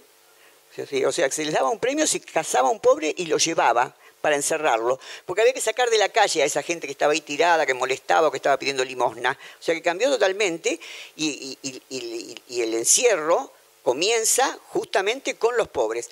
¿Y, para qué se habían hecho esos institutos de encierros como la Salpetrier? Vieron que nombré ayer, que ahí fue donde murió Foucault, porque hoy día eso es un hospital. Em, la salpetrier se hizo para los leprosos, porque hubo conciencia ya en la Edad Media de que había contagio, hubo conciencia del contagio. Entonces, pero se creía que la lepra era una enfermedad que mandaba Dios, o sea, la lepra era un signo de la ira de Dios en este mundo. Entonces, como era un signo de la ira de Dios en nuestro mundo, no se le pedía, por suerte para ellos, no se le pedía a los médicos que trataran de curarlo, pero se los encerraba. Pero llegó un momento, a, fines del siglo XVI, que todavía no se sabe bien los motivos, se supone que de tanto encierro finalmente se logró, que, que empezó a desaparecer la lepra. Empezó a desaparecer y esos lugares quedaron vacíos. Y esos edificios enormes que todavía existen, porque tienen unas paredes así de, este tamaño, de, ancho, como la Salpetrier, por ejemplo, fueron utilizados para encerrar pobres. Eran los mismos lugares donde se encerraban los leprosos, a donde se empezaron a encerrar pobres. Y bueno, que después con los años se hizo hospital, ¿no? Aunque hospital en francés quiere decir encierro, eh, pero bueno, nosotros decimos hospital justamente al que se ocupa de la salud, ¿no? Al encierro en general, por eso digo encierro y digo hospital. Bien, entonces, este, pero resulta que el buen orden burgués se alteraba con otras cosas. Ya cuando sacaron a todos los pobres, los encerraron, se alteraban con otras cosas. Y, por ejemplo, este, los homosexuales. Entonces, encerraron también a los homosexuales. Y había otros que tenían conductas diferentes a la normalidad burguesa, los locos. Entonces, se encerró a los locos. O sea que, para el encierro, el encierro fue indiscriminado, a pesar que discriminaba. ¿Se entiende? Discriminaba a ciertas personas, pero entre ellas no discriminaba. Eran lo mismo los locos, eh, Tango Camalache, los locos, los pobres, eh, los enfermos, o sea, todos los, los, brujos, las prostitutas, por supuesto, o sea, los libertinos. Eh, Sade vivió más años encarcelado que libre. Más años de su vida encarcelado que libre. Así que los libertinos también iban ahí. Bueno, entonces como había toda esa cultura del trabajo, em, ¿qué hicieron con todos esos que tenían encerrados? Los hicieron trabajar. Entonces empezó a salir producción, en ese momento fundamentalmente de telas, empezó a salir al mercado lo que salía de los encierros y salía a precios mínimos, porque eh, a esa gente no se le pagaba, simplemente se le, daba algo de comida y, techo. Entonces hubo un desbalanceo en el, en el mercado porque los, la gente que producía, los dueños de fábricas, por ejemplo, no podían competir con esos precios. Así que se le dejó de hacer trabajar, de producir, mejor dicho, a los encierros, pero no por caridad, sino por cuestiones económicas. Pero como había esa idea que sigue estando entre los protestantes, fíjense que fue una secta ultraprotestante la que creó Estados Unidos, el país más pragmático del mundo, el país donde ser rico es la necesidad de todos, aunque sean pobres, la, aspiración es ser rico, ¿no es cierto? Y tiene que ver con ese origen. O sea, Weber escribió el capitalismo y el origen, eh, perdón, el protestantismo y el origen del capitalismo pensando en eso, de que los, padres de la patria de, Estados Unidos eran de una secta súper puritana, donde lo importante es hacer plata. O sea, a mí me ha pasado hablar así con algún hispano en, Estados Unidos, así en, un supermercado o en algún lugar de, ropa, etcétera, y me dicen, no, yo a propósito aconsejado el tema de la religión, dice, no, no, no, dice, yo me cambié de iglesia porque la iglesia católica era muy cara, en cambio ahora encontré una iglesia bautista que es más barata. O sea, aún eso, aún la religión, la movilizan por el dinero. Entonces, fíjense, la, este, Weber es de fin del siglo XIX, principio del siglo XX, cómo vio que ese pueblo estaba destinado a ser un pueblo de ricos por su origen protestante, justamente. Entonces, em, todo esto se va a llamar biopolítica, ¿por qué? Porque en un primer momento, cuando se tiene a la gente encerrada, se, se produce lo que Foucault llama una, un anátomo-poder. Es decir, individualmente se controlaba a cada uno. Por ejemplo, el maestro entraba y el alumno tenía que estar sentado en cierta posición, incluso hasta la caligrafía, que yo cuando era chica todavía llegué a sufrir eso, tenía que ser todos iguales, así, letra inclinada y prolija, y individualmente se controlaba uno por uno. Eh, todavía yo de chica llegué a escuchar en, clases de primario las manos sobre el pupitre, las manos sobre el pupitre para no estar haciendo algo malo, ¿no es cierto? Que las manos sobre el pupitre. A la noche lo mismo, cuando se acostaban, por más que fuera pleno invierno, los internos, los chicos que estaban internos, tenían que tener las manos sobre las sábanas, para que no se vayan a tocar los genitales. Y justamente como cuando después que pasa un tiempo podían tocárselos igual, es que se inventaron máquinas para que los chicos a la noche no puedan tocarse en, la cama. Es decir, que había todo ese control era sobre cuerpos individuales. Entonces, anátomo poder, el poder sobre tu anatomía, sobre la tuya, sobre la tuya, sobre la mía, el poder sobre un cuerpo. Em, yo ayer decía, por ejemplo, lo, lo, que nosotros tenemos acá es un panóptico. Y una vez me ocurrió algo en el CBC que yo justamente estaba hablando de ese tema, que fue así, como que nos hubiéramos puesto de acuerdo con el, con el pibe para, para haber sacado este ejemplo. Porque yo estaba en un aula enorme, como de 300 personas, y en un lugar más alto que este, en un escenario. Y el chiquito que estaba justamente en la primera fila estaba leyendo un libro. Entonces, bueno, acá hay muchos profesores, o si no son profesores lo pueden entender, a nadie le gusta cuando uno hable el otro no te dé bola, ¿no es cierto? Entonces yo me paraba, o sea, yo caminaba por acá, entonces me paraba delante del pibe, ¿no? Y zapateaba mientras que hablaba, cosa a ver si le llamaba la atención, y nada, ni bola, nada, nada. Entonces ya cuando se me salió la españolada, le digo, escúchame, querido, a media cuadra tenés el, el Parque Lesama. Está lleno de boliche acá por todas partes. Si tenés ganas de leer y no de escuchar clase, yo no paso lista, no, va a pasar nada desde el punto de vista institucional. Levantate y andate a leer tranquilo. Entonces me dice, no, profesora, yo estoy, estoy siguiendo la clase. ¿Y cómo estás siguiendo la clase si estás leyendo? Sí, pero estoy leyendo su libro para ver si usted dice lo mismo que está en el libro. O sea que el panóptico es eso, ¿viste? Yo controlo, pero el otro también me controla. O sea que es mutuo. Entonces, eso es todavía anátomo poder porque es persona a persona. Pero llegó un momento que se dieron cuenta, estos señores burgueses que, este, que, manejaban el poder, de que no era suficiente controlar los cuerpos, había que controlar la vida. Y ahora viene el gran tema del siglo XX en la filosofía y todavía, la reflexión sobre la vida. Porque el cuerpo interesa en tanto y en cuanto tiene vida. No, no escribimos sobre los cuerpos muertos en general, no reflexionamos sobre los cuerpos muertos, a no ser sobre la muerte, sí, pero no sobre el cuerpo muerto. El cuerpo muerto no tiene ningún atractivo, dejó de ser, dejó de tener esto, o sea, dejó de tener esto que, habla, que escupe, que, que ríe, que llora, o sea, vida, vida. Entonces, era mucho más efectivo desde el punto de vista del poder manejar la vida de la población. Entonces empezaron a crear este, planes, que hoy parecen lo más comunes, planes, por ejemplo, para em, que la gente tuviera más hijos. O para, o para, que la gente tuviera menos hijos, según, según cómo fueran las relaciones.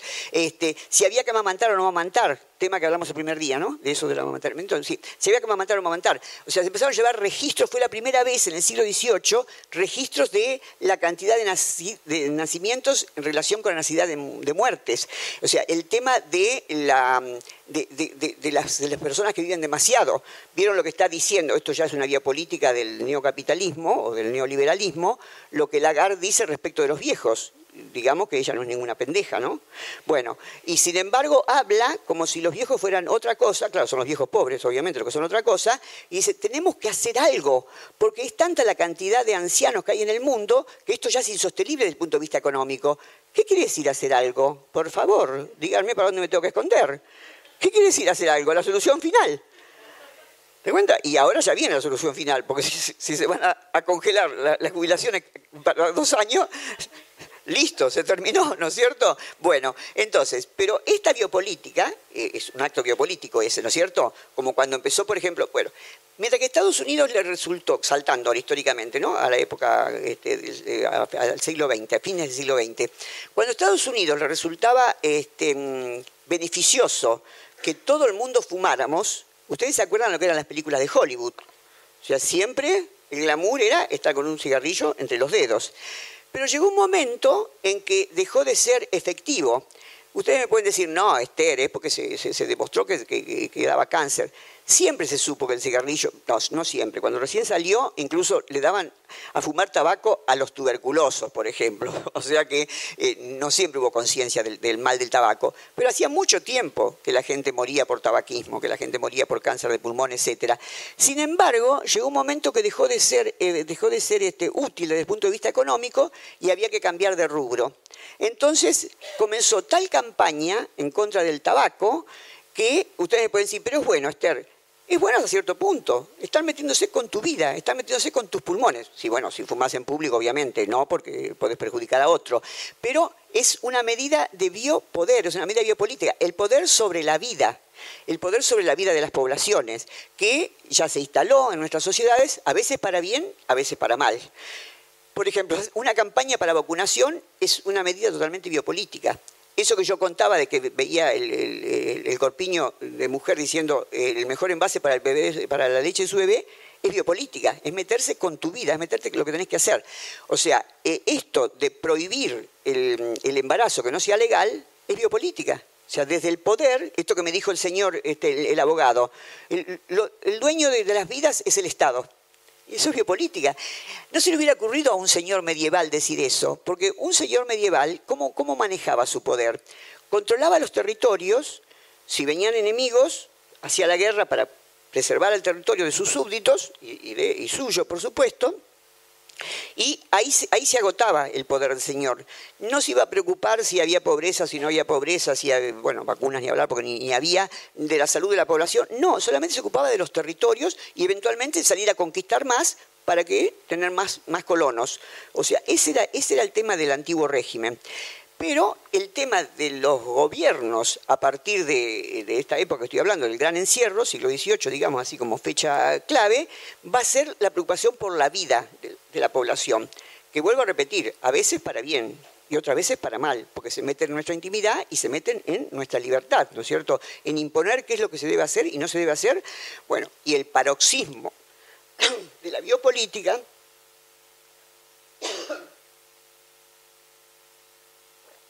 fue el nazismo. O sea, el nazismo es la biopolítica llevada a su enésima potencia. Sí, ya corto, gracias. A su enésima potencia em, desde el punto de vista del primer capitalismo, ¿no es cierto? Ya, cuando el Estado se cree dueño de los cuerpos, cuando el Estado marca cuerpos incluso, cuando si sos judío te hacen una marca, te hacen, te hacen este, un tatuaje, está dejando la marca del biopoder en tu cuerpo. Y esa marca de biopoder paradójicamente avergüenza. Hay cantidad enorme de testimonios de personas descendientes de gente que ha estado en esos campos de concentración, que su abuela o su bisabuela, o en algunos casos su mamá, nunca, siempre trató de tapar ese tatuaje que tenía. O sea, vergüenza de haber sido víctima. Por eso Primo Levi, que, fue un, sobreviviente de los campos de Auschwitz, nada menos, dice, ¿esto es un hombre? Porque cuando uno entra, bueno, acá en los campos de concentración de la Argentina, por ejemplo, o allá en los campos de, concentración de, Alemania, pierde dignidad.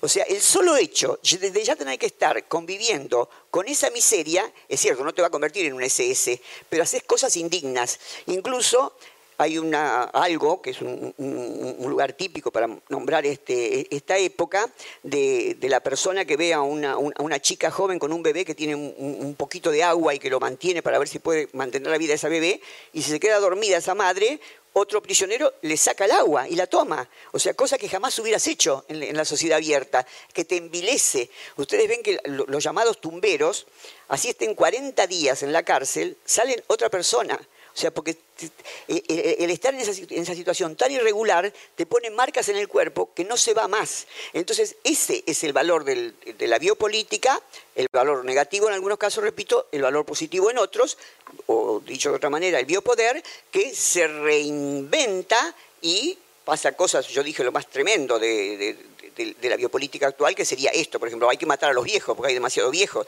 pero a los viejos que no son los privilegiados, porque la que lo dice es una persona que más de 60 años tiene seguro, ¿cierto? O, por ejemplo, cuando empezaron a decir que teníamos que jubilarnos este, más viejos, eh, Vidal, la gobernadora de Buenos Aires, me acuerdo perfectamente que un día dijo, pero ¿y por qué se quejan? Dice, si ahora viven hasta los 100 años, por lo tanto pueden trabajar tranquilamente hasta los 70 o 75. Y hablaba en tercera persona. No decía, si ahora vivimos hasta los 100 años, podemos trabajar más años. No, porque siempre va, a ser la parte dominada la que va a tener que asumir esta biopolítica. La Lagarde no lo asume. La Vidal tampoco lo asume, ¿no es cierto? Ustedes, los otros, nosotros somos los que tenemos que asumir estas medidas biopolíticas. Bueno, entonces vamos a parar un poquito acá y retomamos después del break. Bueno, pero justamente el hecho de hacer esta flecha ya está marcando, en este, en este gráfico tan, tan simple, tan, tan sencillo, la posibilidad de la resistencia. Es decir, todo poder lleva en sí mismo, a no ser que esté, que esté saturado como en el caso del dominio, la posibilidad de la resistencia. Mucho más cuando eh, estamos en una democracia, o cuando se vive en una democracia, ¿no es cierto?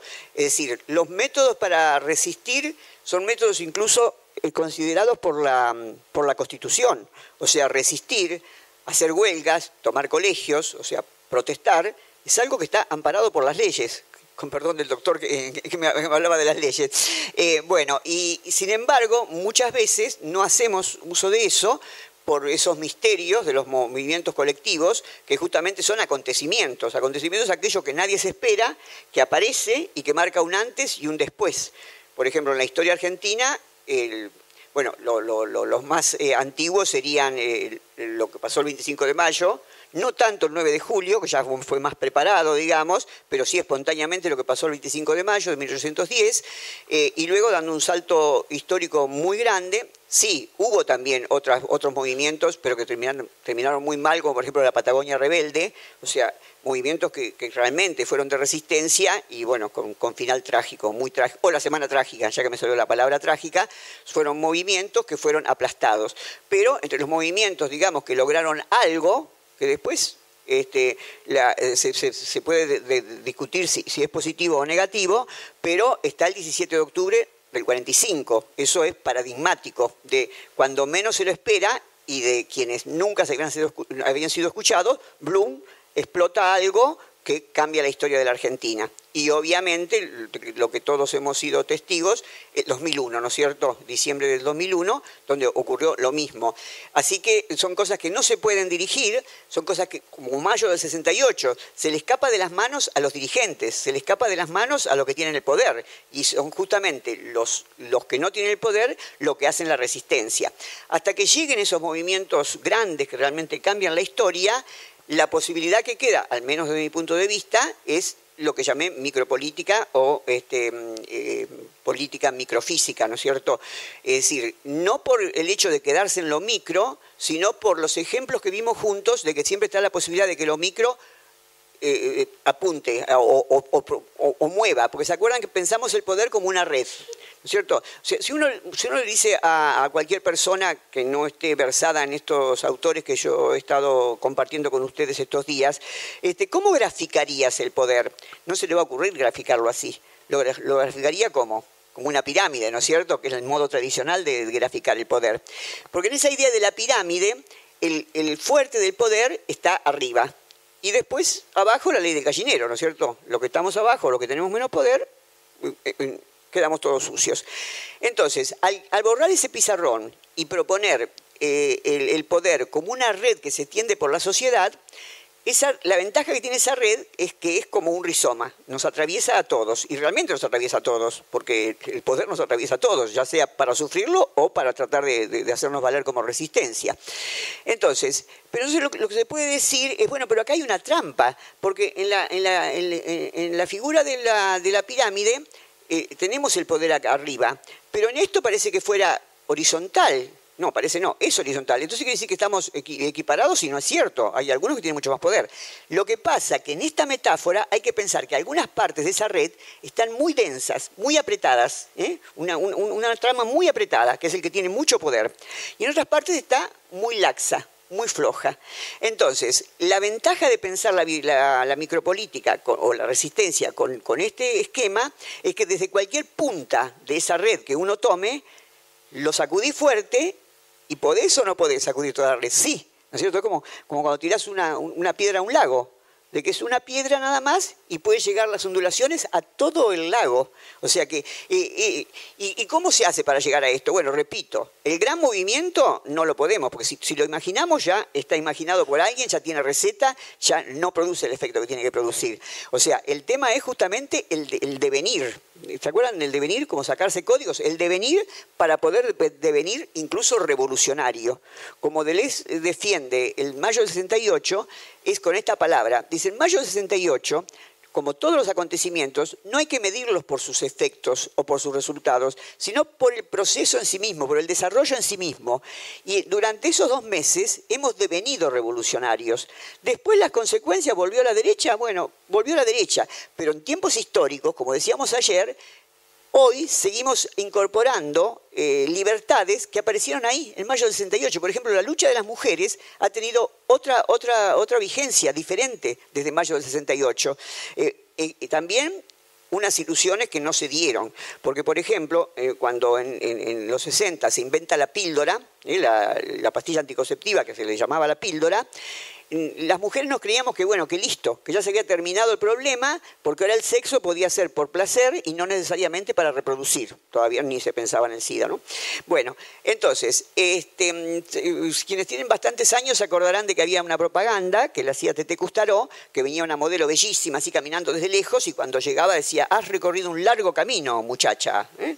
Bueno, entonces, este, esa, eso nos estaba queriendo decir, bueno, ahora estamos liberadas por fin porque tenemos la pastilla, porque podemos entrar a las universidades, podemos entrar a los, trabajos, no sean los propios que se nos había dado la división del trabajo de las mujeres, y se nos abrió el mundo. Pero el tema hoy, que estamos en el tercer milenio, es que es cierto, no somos las siervas que eran pues, que, son las mujeres en unas pantas de Oriente o que en otras épocas históricas, sin ir más lejos, tanto que hablamos de Grecia, eran las mujeres. Pero también es cierto que no somos las liberadas que nos creímos en los 60 y que habíamos recorrido un largo camino muchacha. Porque si bien es cierto, somos profesionales, podemos acceder a posgrado, podemos acceder a, distintos trabajos, viajar por el mundo, etcétera, también es cierto que sigue vigente en la mayoría de los casos, ya sé que hay excepciones, pero lo dominante, que la que tiene que ocuparse de que haya leche en la ladera y pañales en la casa es la mujer. Yo he sido jefa 45 años en universidades y nunca en esos 45 años un profesor varón me ha pedido el día para llevar al nene al médico. Nunca. Siempre la que te pide el día es la mujer. Y yo ya en los últimos años, ya con la lucha de la mujer bastante avanzada, me atrevía a, cargar un poquito. Decía, ¿y, por, qué, por qué no va tu marido a llevar al médico? A lo mejor también era de mi cátedra, ¿no? Porque tenían varias parejas. Y se ponían coloradas mujeres intelectuales, mujeres que nos creemos que hemos recorrido un largo camino, se ponían coloradas de pensar que cómo el marido iba a llevar al nene al médico. Entonces, este, para eso hay resistencias, y resistencias que se suelen pagar caras. En la última marcha de la mujer en Mendoza hubo tres asesinatos. O sea, cuando las mujeres vinieron a su casa, el tipo las mató. Uno fue directamente con el coche a buscarla al movimiento y cuando salió, la mató. O sea que eh, la resistencia tiene esos riesgos, pero justamente, por ejemplo, em, España, cuando dominaba la lo que hoy es la Argentina, prácticamente no aplicó represión. Pero cuando empezó a perder países y a perder países y solamente le quedaban Puerto Rico y Cuba, la represión fue espantosa. Es decir, cuando, cuando el hegemónico ve que está perdiendo su poder, se pone más vidrioso. Porque eso es una cosa que me consulta constantemente. ¿Cómo puede ser, con toda esta lucha que hay de las mujeres, que se vea un rebrote del machismo, incluso en mujeres, como ya lo dijimos, ¿no es cierto? Es que es un proceso triste, pero es así. O sea, que el que está dispuesto a jugarse a resistir, tiene que estar dispuesto a ese riesgo. Me puede ir bien, me puede ir muy mal o puede no pasar nada, pero lo que no se puede hacer es dejar de resistir. Porque eh, ayer eh, yo decía algo respecto de este, comenzar a pensar es comenzar a cambiar la realidad, ¿no es cierto? Y acá lo mismo, o sea, a lo mejor denunciando y resistiendo y movilizando no consigo nada, pero si no lo hago, soy cómplice. O sea que es, esa es la duplicidad de la resistencia. Si siento que estoy siendo víctima de una injusticia, mi obligación es resistir por medios democráticos y de la manera que se pueda. Aunque eh, San José de San Martín, don José de San Martín, que este, era un señor bien moderno, en una carta a un amigo le dice, cuando la patria está en peligro, todo está permitido, excepto no jugarse por ella. O sea que, fíjense, y es un señor moderno, ¿eh? Todo está permitido, excepto no jugarse por ella. Es decir, que tenés forzosamente que resistir, sería en este caso. Bueno, perdonen porque esa era la, deuda que me quedaba. Recién estuve eh, dando una mirada a todo el programa y con mayor o menor intensidad prácticamente hemos hecho una recorrida. Así que si ahora ustedes quieren preguntar algo, hablar o, participar, sería bárbaro para cerrar nuestra reunión. Eh, ¿Alguien le puede dar el micrófono? ¿No? A ver, está bien, está bien. Sí.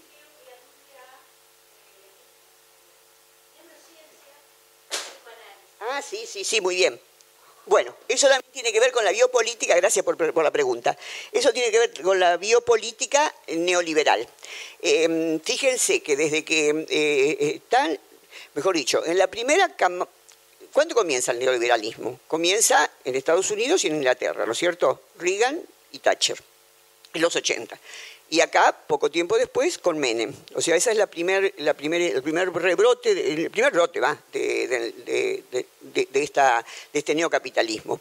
Entonces, ahí todavía estaban más preocupados por otros temas que ahora resuelven fácilmente, o sea, endeudándose, etcétera, etcétera, privatizando, etcétera, y no se había, no se había avanzado tanto en, en otros temas. ¿Vos me habías preguntado exactamente sobre...? Neurociencia, bien. Entonces, ahora la preocupación se extiende también a la colonización. Si bien es cierto, hubo una colonización en el primer capitalismo, justamente recién le estaba eh, comentando a un compañero de que mm, eh, cuando yo me doctoré, me cambió la vida totalmente porque justo era cuando Menem hacía eh, tratativas con Estados Unidos y nos bajaron la onda de que había que hacer posgrados, de que había que hacer educación permanente. En este sistema de control en que vivimos, nunca terminamos, ¿vieron que hablé de las guerras que nunca terminan? Bueno, lo mismo nos pasa con, con, la formación, nunca se termina, es por exigencia del capitalismo, porque necesita gente formada y necesita gente que compita. Entonces, en la Argentina, para, para, este, em, para mal de mucho consuelo de tontos.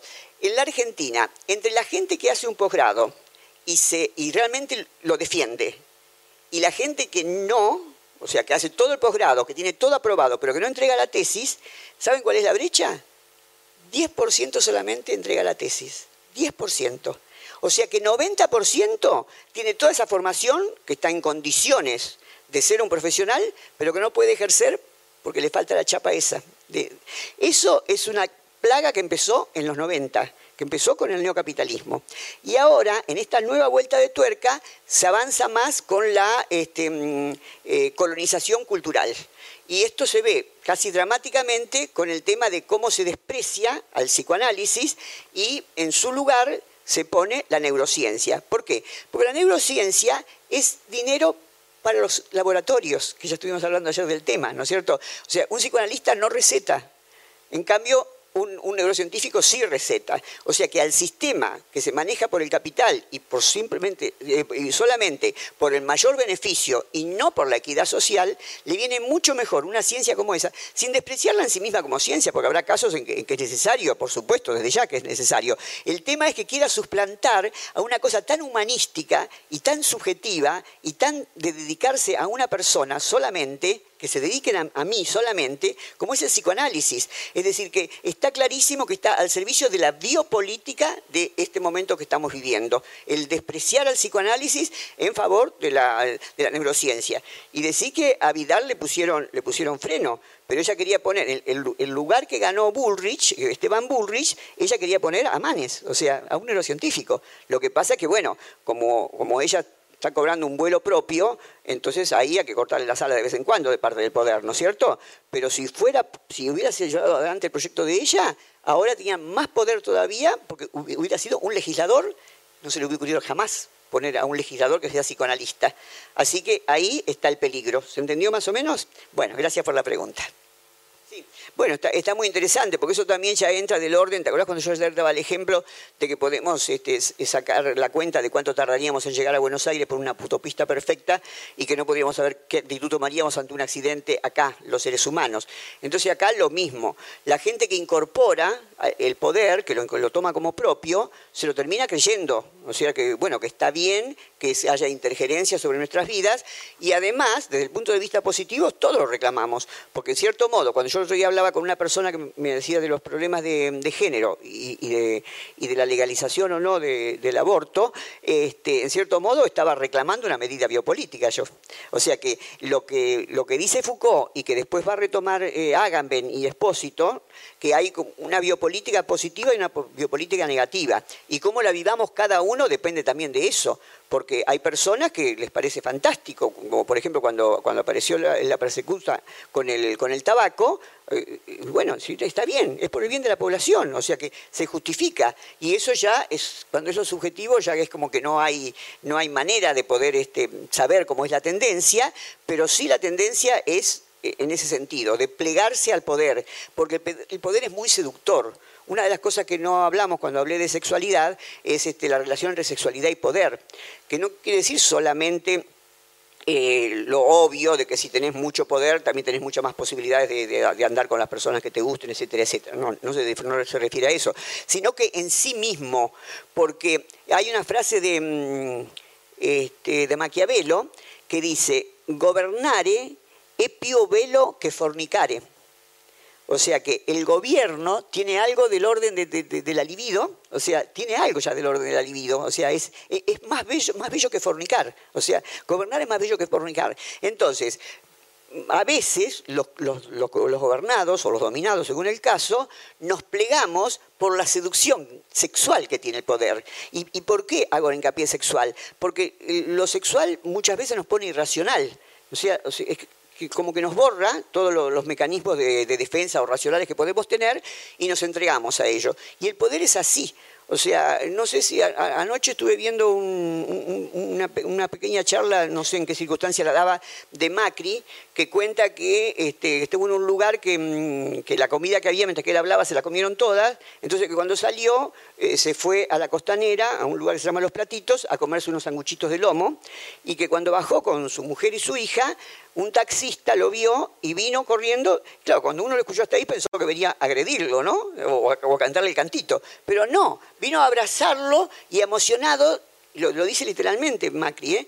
este, dice, y él me dijo, lo estoy pasando muy mal, trabajo más horas que antes, me cuesta mucho, pero yo sé y le digo a mi señora que tenemos que apostar por usted porque usted nos va a ayudar, nosotros sabemos que usted nos va a ayudar. El tipo reconocía que estaba mal, pero vio la figura esa porque el poder es atractivo. O sea, te, voy a dar un ejemplo personal. O sea, yo actualmente, hace muchísimos años que dejé de ser católica práctica, y cuando vi por primera vez en mi vida un papa, se me cayeron las lágrimas. Es por la, por la atracción del poder simbólico eh, que, tiene, el que ejerce el poder, y por la investidura. Por ejemplo, hay una, hipótesis que, defienden estos franceses postestructuralistas de que mm, el, el rey con el cual comienza la Revolución Francesa, si no se hubiera vestido de burgués, él y María Antonieta y su, mujer, el pueblo no los hubiera apresado. Si él hubiera ido con todos los atributos del rey, nadie se hubiera atrevido a tocarlo. Pero él cometió el error de vestirse como los demás. O sea, pensó que así iba a pasar desapercibido. Y entonces cuando lo encontraron, lo apresó el mismo pueblo. O sea, no lo dejaron seguir.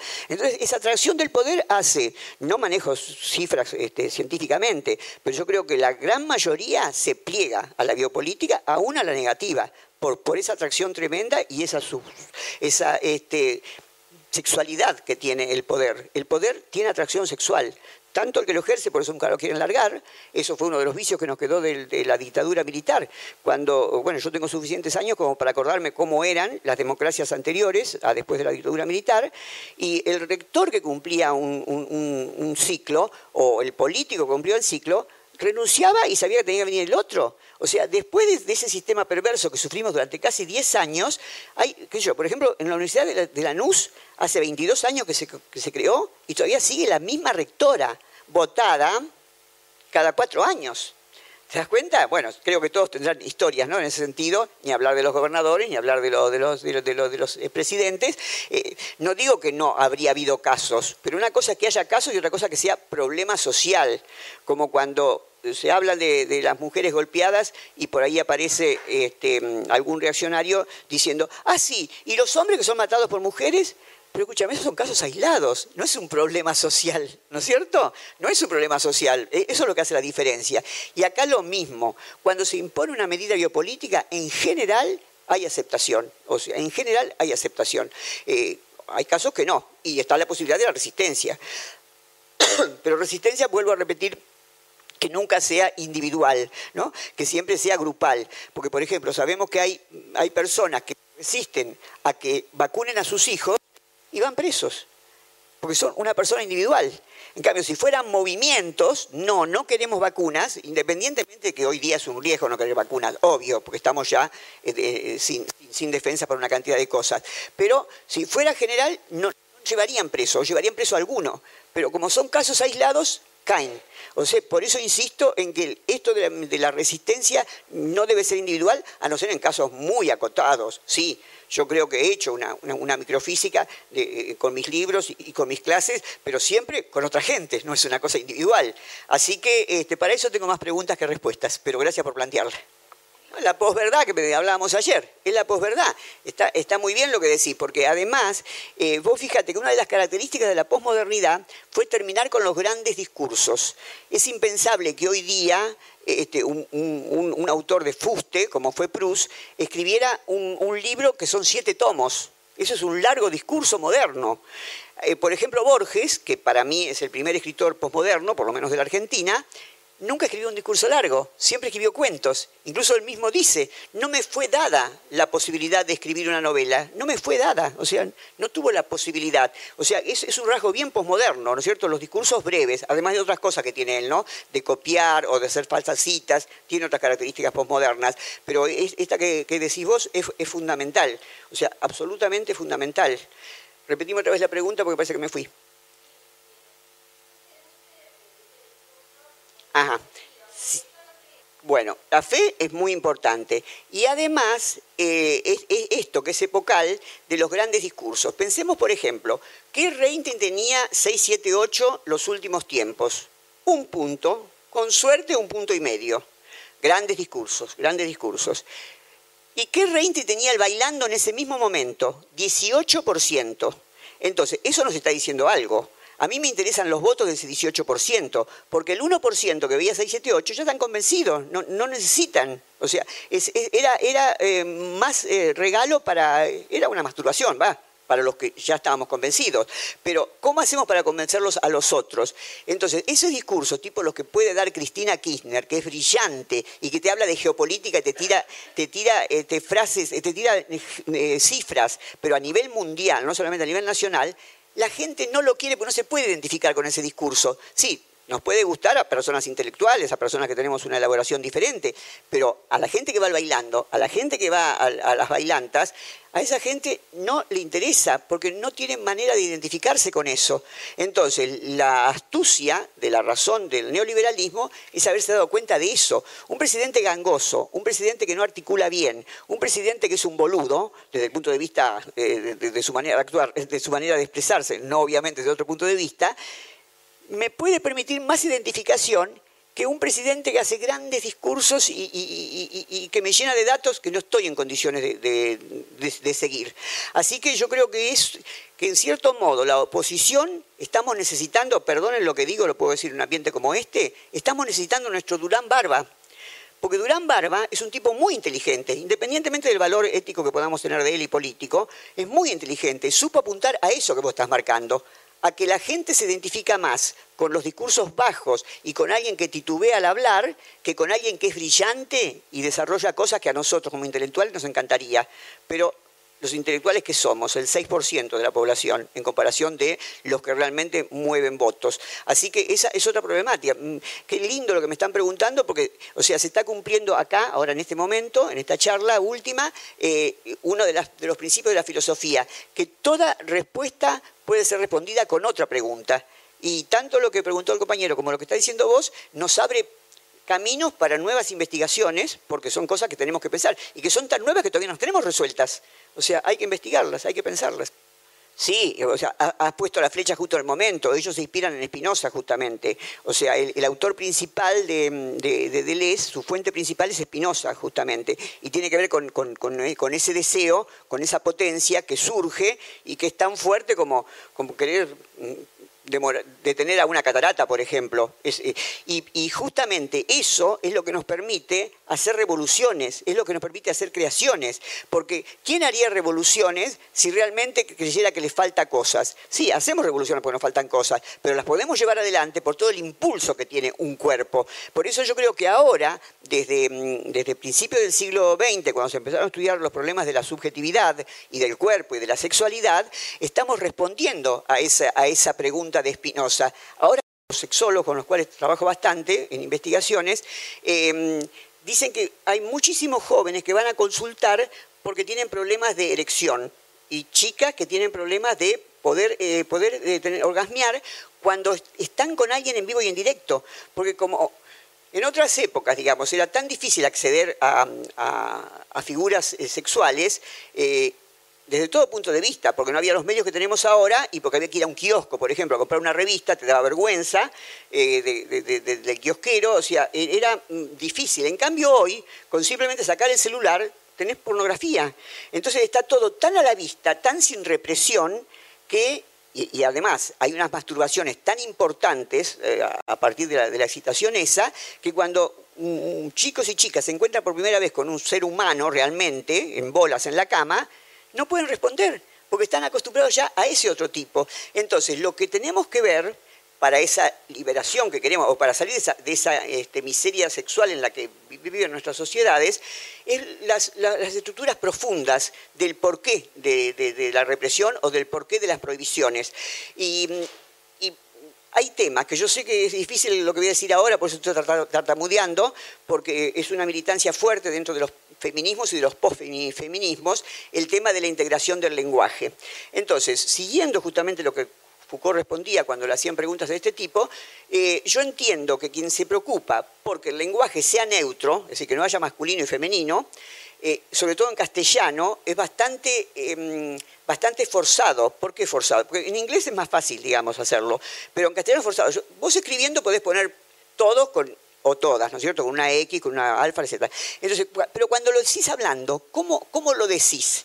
Y por otro lado, estás atacando el, efecto, no la causa. O sea, estamos atacando el efecto cuando nos preocupa. No digo que no haya que preocuparse, pero no, no es la única pata. No tenés que preocuparte solamente por eso. Porque si realmente cambiaran las estructuras, la respuesta es, hay que investigar profundamente cuáles son las estructuras machistas de nuestra sociedad. O sea, pensemos, por ejemplo, instituciones la Iglesia Católica, eh, el ejército, este, la empresa, donde vos y un compañero tuyo que hacen el mismo trabajo, vos vas a ganar menos. Entonces, esas estructuras profundas son las que producen ese lenguaje en donde el masculino es hegemónico. Si cambian las estructuras, cambia solo el lenguaje o no nos importa. ¿Te das cuenta? O sea, porque eso, incluso la propuesta que tenía cuando terminara la historia de la sexualidad, porque la historia de la sexualidad fue un contrato que él firmó con Gallimard, eh, porque en los, seminarios que él hacía, el Colegio de France te obliga a hacer una investigación eh, original durante un año y luego en 24 clases devolvérsela a la población tiene las características de esta, de esta facultad, porque no hay que tener título este, secundario para acceder ahí y no dan título tampoco, ningún tipo de certificado el Colegio de Fran, nada más que es muy académico, no, no es así con más onda libre como esto, este, pero es, esa misma estructura. Entonces, cuando él tenía eh, que dar, devolver, y ya era tan famoso, se llenaba tanto de gente que no podía atender a tanta gente, era más lo que quedaban afuera y además se sentía muy mal. Una vez se comparó con, con un equilibrista, porque Francia, a pesar de mayo del 68, sigue siendo bastante distante entre profesores y este, alumnos. Entonces, él cuando llegaba se encontraba con una serie de grabadores que estaban acá arriba del escritorio y nadie abría la boca. Entonces, la impresión que le daba era que era un equilibrista que estaba haciendo equilibrio con los conceptos y que todos estaban esperando a ver cuándo se caía. Y cuando finalmente había estado cuatro horas dando clase y terminaba, venía todo el mundo, agarraba los, grabadores y desaparecían. Y se quedaba totalmente solo. Entonces eso angustia muchísimo, porque uno da, da, da, y después es como que no, no te responden del otro lado. Entonces, cuando venían, sí, a hablarle para esas militancias, siempre decía lo mismo, tenemos que hacer investigación. Y en función de eso, inventó un, este, seminario aparte, paralelo, con la misma cantidad de gente más o menos que somos nosotros, con gente elegida. Entonces ahí hacían investigaciones sobre estas cosas que le interesaban a él, y ahí hicieron investigación sobre Alexina, ¿se acuerdan el caso que conté del Mafrodita? Este, y sobre otro, otro chico, yo, Pierre Rivera, habiendo matado a mi madre, a mi padre, a mi hermano, un chico que asesinó a toda su familia, y, él quería después que lo juzgaran, que, no, solamente que lo llevaran preso, sino que lo juzgaran. Y como no lo hicieron, terminó igual que Alexina, se suicidó el pibe este. Entonces, sobre esos dos casos, el caso de Alexina y el caso de Jean-Pierre River, em, los dos casos fueron, tenían entre, entre los alumnos cineastas y quisieron ser llevadas al cine. Y no había dinero para bancarlos. Entonces él le propuso a Gallimard que si bancaba las dos películas de estos pibes, que él se comprometía a hacer seis libros para ellos, para Gallimard. Entonces hizo, toda un, hizo toda una, un este, mm, proyecto de escribir la historia de la sexualidad como si fuera una película que empieza por el final. Primero, la voluntad de saber estudia la, historia de la sexualidad en la modernidad. Y después iba a ir para atrás. Iba a ir para atrás hasta llegar a los griegos. Y lo que se encontró, y esto lo, lo dejó por escrito, es así, además lo dijo en muchos reportajes, con que no existe la sexualidad antes de la modernidad. La sexualidad es un invento moderno. Entonces, ni siquiera la palabra, la palabra recién se inventó en el siglo XVIII. Por ejemplo, en, esa, película argentina, Yo la peor de todos, sobre, este, la, santa de, peruana, eh, en, un momento dado, eh, ella dice, que es del siglo XVI, siglo XVII, dice, porque la sexualidad femenina, querida, en el siglo XVII ni siquiera sabía que tenías concha. O sea, no había sexualidad femenina. La sexualidad empezó recién a partir, la palabra a partir del siglo XVIII. Y la palabra dice mucho, porque si, hay palabra, está dándole este, entidad a algo, ¿no es cierto?, que ocurre.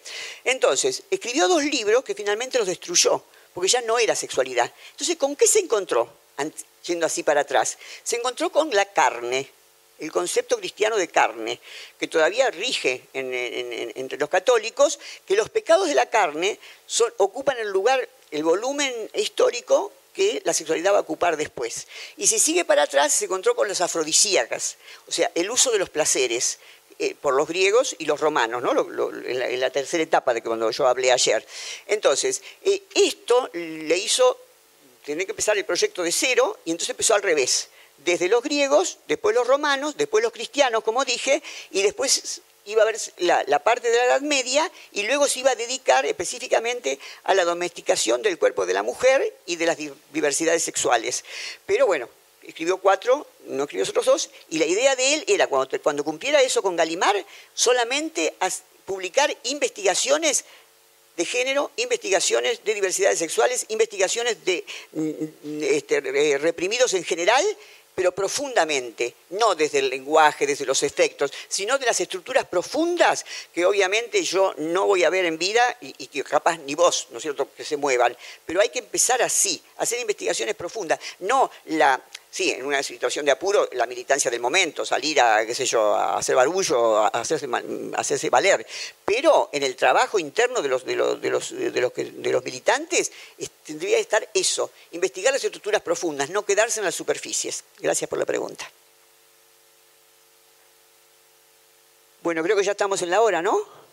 ¿Sí? Bueno, entonces este, yo quiero agradecerles muchísimo porque eh, me he dado cuenta esta mañana cuando recapacité un poquito eh, las costumbres que me eran de cuando era monja, estuve haciendo examen de conciencia de esos tres días y no sé si lo dije el primer día, pero creo que sí, de que los profesores también aprendemos muchísimo de estas experiencias y a mí que me gusta dar clases multitudinarias ante miles de personas, realmente me ha gustado muchísimo esta experiencia porque hemos podido venirnos todos a los ojos y hemos podido intercambiar, así que quería regalarme y regalarles una metáfora de Platón para terminar estas tres jornadas que para mí fueron maravillosas y les agradezco profundamente.